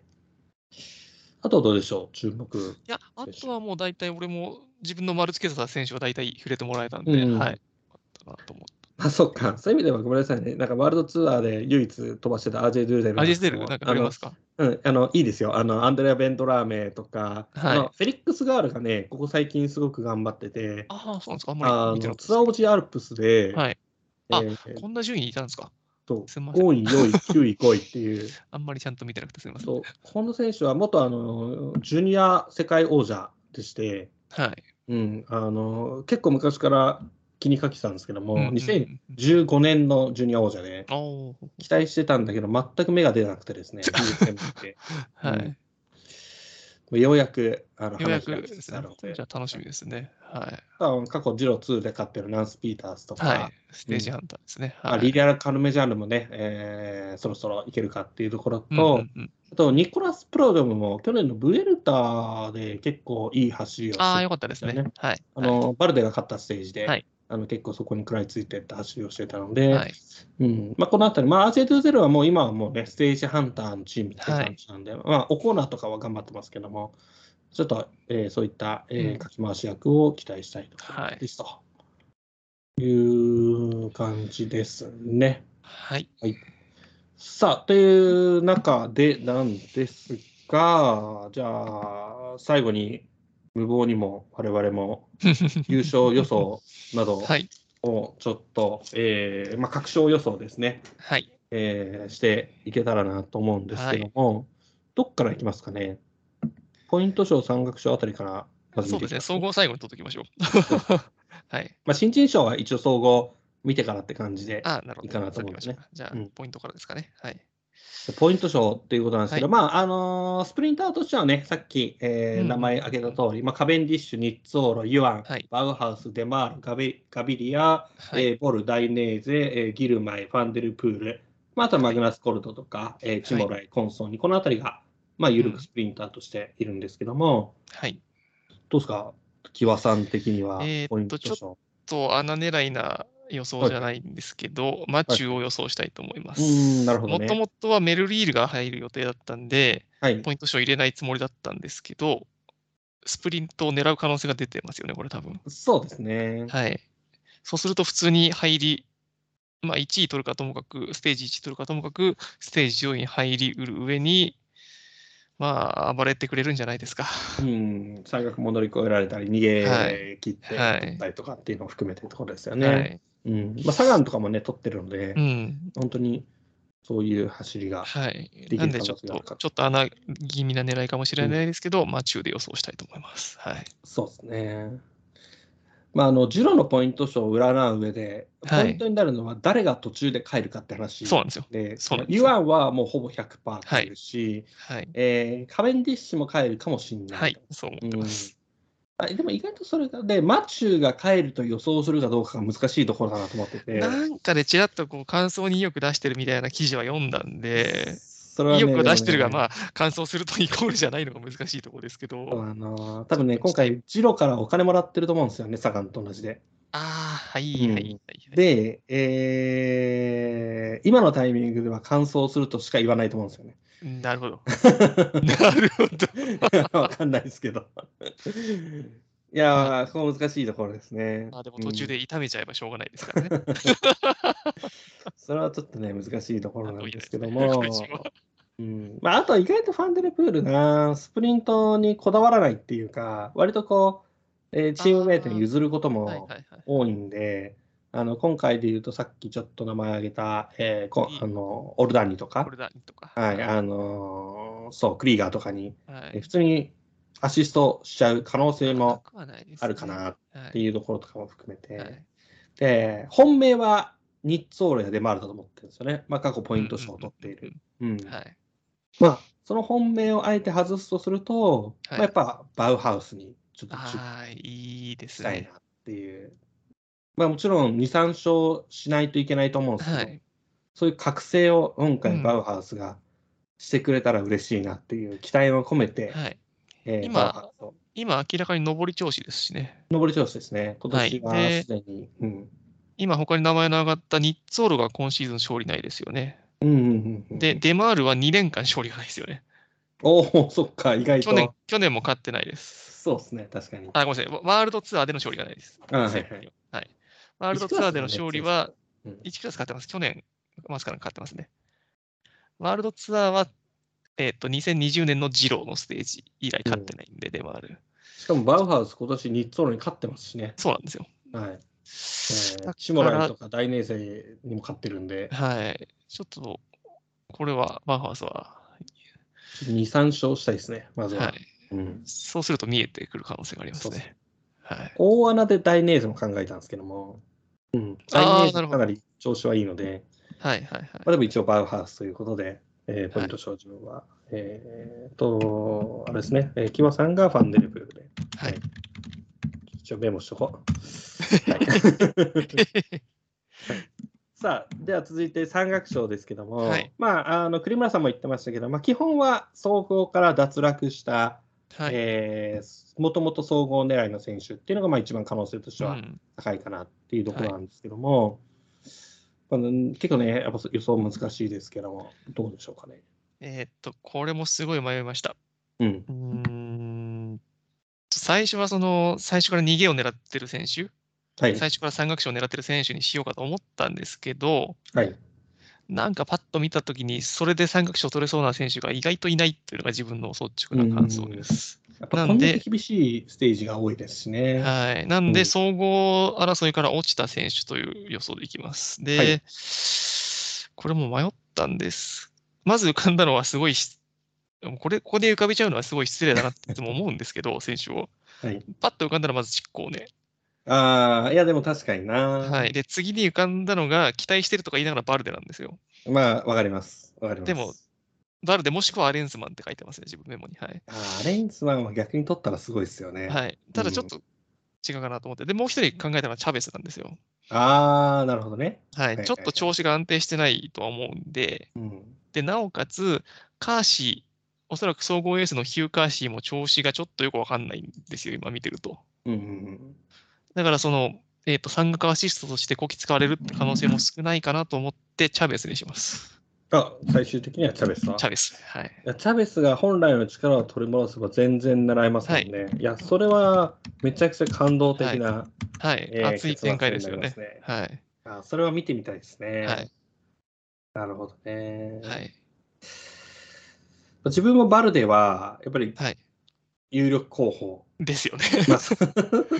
ですよねとか言っちゃいけないです。俺、バルデ好きなのに何言ってんだろう。まあ、ロマン枠で言うとリッチー・ポートとかなんですけども、うんまあでもね、ちょっと総合のアシストにも多はい。分専念する必要もあると仕思うので、事が忙しいですね。はい。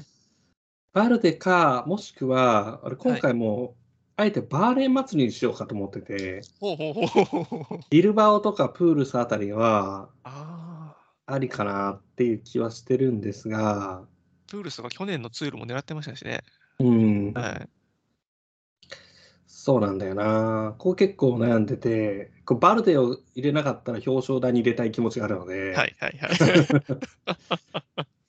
そう。ということで、ちょっとここはば、あのーバーレーン祭りを目指しましょうということで、はいえープールスにしようかなと思います。おおーいいですね。ビルバオもありだと思うんですけども、どっちか迷うところですね、まあ 確かに。まあビルバオはちょっと総合で頑張ってほしいかも あなるほど。バーレーンってこう、誰かが総合で頑張ってても平気でこう三角賞狙いとかしそうなので、やりますよね。はい。はいまあ、そういう意味で結構悪くないかなということで、うんワールドプールスをちょっとね、三あ角賞。ポイント賞、三角賞、今のところバーレーンが、はいえー制圧してると。てことは総合もみたいな。あ と、はい。じゃあ、総合3位からちょっと見ていきますか？はい。3位はですね、これすごい迷ってるんですよ、いまだに。3位にバルデで予想します。おおなるほどね。はい。いや、でもね、いや、バルデ、全然あり得ると思ってるんですよね。はい。うん。表彰台に乗せたいなっていう気持ちははいすごくあるので。で、そのアップダウン繰り返すステージ多いんで、うん。ダウンヒル強いのは強みかなっていうのもありまあ、す。はい。確かにね。それはそうですね。い、や、でも本当に今年はかなり調子がここまでいいので、はい。うんまあ、総合優勝まで言うのはちょっときついかもしれないけど、はい。まあいいと思いますね。で、そのアレンスマン、うんうんアレンスマンすごい期待期待してる選手の一人で、で、今シーズンなんか非常にバルデといいコンビネーションし見せてるんで、という期待もこもってます、これは。はい。そうですね。はい。ロマン枠っていう意味では、バルベルデとかもね、ちょっとあ表彰あ、台に乗せたい、乗ったら熱いも熱いですね、それは。いあるんですけど、うん、ちょっとでもアシストもな、そこまで充実してないのもあるのででうんまあ、そういう意味で自分は、えーはい。総合3位は、えーまあ、ロペスはちょっときついかな、3位にも入れないようなはい。勝手な思いを持ってるので、えーはい。一応リチャル・カラパスで、ああ、3位にちょっと自分総合はちょっと硬いかもしれないですけども、3位はリチャル・カラパスで、なるほど。えー行こうかなと思ってます。はいはい。うん、確か栗村さんもなんかカラパス3位にしてた気がするので、はいちょっと不安なんですけども、はい。えーそうですね、リチャル・カラパス。はい。まあでも、優勝総合優勝の筆頭って言ってもいいぐらいね、あのカラパス強いですのいで、や、筆頭だと思ってます。はい。ははいい。はい。逆にまあ3位かっていう感じの、はい。えーちょっと、えー残念な結果かなっていうふうに予想していますと。じゃあ次、総合2位いきますかね。今、名前なかったカラパスは迷ってます。カラパスと、うんまあ、もう一人はもちろんサイモンで迷いますよね、こうなると。で、正直言って差がどこで出るかって言ったらチーム力だと思うんで、はい、2位にサイモンです。なるほどね。はい。はい。ってことは、総合優勝はって感じなんでしょうけど、一旦じゃあ総合にサイモンイエスということで、はい。ちょっと今回届かなかったというところですね。うん。いや、でも一番応援してるのはサイモンです。これだけは 間違いないです、今回。うん、そうですね。まあね、ビルバオもね、総合表彰台、えー狙っていけるような安定感あると思うんですけども、はいまあじゃあ自分もここも、えー結構がっつりですけども、まあ、ジョアン・アルメイダというところで、えーそこには予想していこうかなと思います。なるほど逆。に、あれなんですね、アルメイダは予想しないんですね、表彰台は。いや、ステージのレイアウトがどうかなってのが、やっぱちょっと気になっちゃいますし、うんだ逆に、逆にこの今回の山岳を生き残ったら、もう完全に本物ですよ。うん。まあ完、全に本物のトップ選手ですよ。そうなんですよね。途半結力局、うん。うーん、途半力あの、向上してるのは間違いないと思います。ただね去年のジロも終盤強さ見せましたけど、最初ちょっと不安定さがありました。うん3週間通して登り続けるコンディションとか、そういう能力はちょっとまだ少し疑問視してます、自分は。はい。はい。実際今年もあの安定感のなさというところでは間違いなく、そうなんですよなんか、そう、パリニースとかティーナとかあのあたりでも、はい。パリにそうでしたね。序盤でタイム失ったり。う、うんんなんで、だから爆発しちゃえばそれこそ総合優勝もあると思うんですけど、ちょっと押しづらいかなっていうのが、そうではい、すね。はいうん自分の印象です。はい。で、総合優勝予想が、えー、キワさんが、カラパスで。えーカラパスと。うんはい。で、自分は、えーはいサイモン・イエーツ。まあ、なるほど。で、ただね、あの私も、はいあの本気で考えるなれば、まあはいカラパスがやっぱり筆頭だと思うんですよ。そうあのアルメイダもイエーツも、もう不安定すぎて、はい。でここはもう完全にロマンですね。ある意味では。いやいやそイエーツそんなもんです総合優勝これはもう願望ですね。はい。でアルメイダもあわよくば総合優勝近い、はまあ、頑張ってほしいっていう思いで、カラパスはもう一回優勝してるからいいでしょっていうことで、まあ、3位にこうしている、ちょっと主観のこもった予想なんですけども、なるほやっぱね、ちょっと総合優勝候補という意味ではカラパスだなっていう気がするけど、はい。でも、そのカラパスもカラパスで大事なところでトップに立てないイメージが結構あるので、うんうんうんうん。最終的になんか、誰が勝ってもおかしくないというか、誰が勝つか、正直めちゃくちゃ予想できないと思います。割と拮抗してると思います、今はい回のは。はい。だからね、なんだろう、その強さで拮抗してるというか、はい。誰が失敗しないかっていう、なんか最後まではい。もつれる。あの、去年のカルーゾの総合2位みたいな、あの驚きの展開はかなりあられるから、アレンスマンが総合2位とかになっても、えーまあそんなにおかしくないはい。気はしますし、ギオーム・マルタンが総合2位とかになっても、そんなにおかしくないと思う。バルベルデが表彰台に入っても、ありだと思うまあ、っていうそうですね。ぐらいに、そうまあもちろん。んヒンドレーとかケルデルマンとかブッフマンとかも全然ありだと思うし、はい。本当に、まあ、総合優勝も含めて、はい。なんだろう、ものすごく予想難しいですね。はい。うん。なんで、最後は願望込みで、ちょっとなるほど。っていうところで、ちょっと送り出したいかなっていう気がします。でも本当にね、ポート、バルデ、バルベルデをこう乗せるかどうかはちょっと結構迷ったんですけど、うんまあ、ある程度固めにはい。予想していこうかなというところになります。ということで、えーまあ、新人賞は自分自動的にジョアン・アルメイダなんですけども、あ、なるほど、なるほど。そうでちなみに。あの、キワさんは新人賞候補いないですもんね、この3名。そうです、そうです。はい。ということは、新人賞どうしますかねいやー、まあ、普通に考えたらアルメイダですね。ああ、なるほど。はい。他にだって、あんまり、ままあ、あ、それこそアレンスマンぐらいしかいないと思うんですよ。ああ意外と若手のヒンドレーはまだ、いや、あってる。もういってるな超えます行ってるなはい。うんそっか、いないっすね。いないんですよサモーメンもまだあれだもんな。もうもう27ダメですなるのか。いやー、ちょっとそっか、アレンスマンだときついっすよね。あとはまあ、アレオッティもまあきついだろうし。あれを気はさすがに難しいじゃないですか。うんバールテルもさすがに無理だろう。トップ10入ったらいいよねっていう話だと思うんで、なんで何もなければ正直言って、アルメイダしかいないアルメイダ。まあ、もしかしたらアレンスマンは可能性はあるかもねぐらい。まあ、アルメイダもね、なんかこう、不意の、不意の事態でね、あの大大ごけする可能性は、はい、なくはないですけどね。はいはい。まあ、でも一応新人賞アルメイダということで、はい。はい、わかりました。ということで、えー、バーレーン祭りとか言っといて、表彰台にバーレーンを全く入れてないな。どうしようかな。どうしようかな。いや、でもな、ビルバーもな、まあ、総合3位ぐらいだったらあり得るけども、ランダが泣いてますよ。確かにな。確かにな。すまん。なんだ。うん、でもちょっと信用できないんだ。まあ、わかります、気持ちは。信用しないでいると、あの、大きな結果を出してくれたりすると期待して、はい、いいのかなと思ってます。はいはい、ということで、えーまあ、まだまだね、あの出場メンバーも固まってるわけでは全然ないと思いますので、まあ、ちょっとどうなるか、えー、直前まで分かんないですけども、まあ一旦そんな感じで、非常にあのオープンな戦いが繰り広げられるような予想が、はい、えー、できますので、えー、期待していきたいと思います。はい、まあ、そんな感じの、えー、ジローディイタリアですけども、はい、なんか、えー、キワさんからジローついて触れておきたいことあります？そうですね、えっと、ちょっとカベンディッシュの走りに注目はしてます、いろんな意味で。えっと、ツール。てか、あ、まあ、そうだよな、うん、ツールがあと1勝で最多勝更新じゃないですか。うん、で、まあでもどう考えても今エースは、えー、と、ヤコブセンなわけで、で、まあ、本当かどうかというか、完全にファンの願望でいろいろ言われているのが、その、2人出ればいいじゃないか、ツールに。まあそうですよね。で、そのためには結果を残すことが必要だから、ジロ頑張れみたいな論調があるんで、まあ、本当に活躍したから道が開けるかどうかは分からないですけれども、まあそ、そういうモチベーションを持ってカベンディッシュが頑張るなら勝ちまくる可能性だってあるのかなともちょっと思ってます。はい。なるほどね。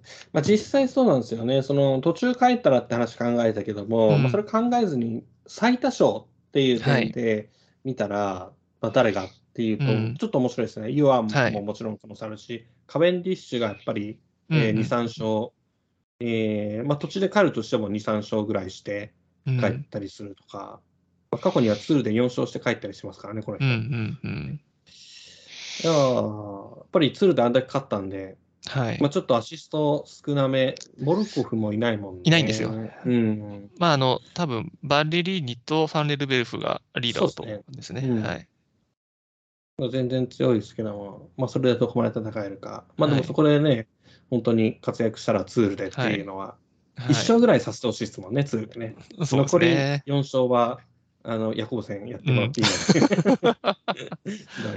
はい。はい。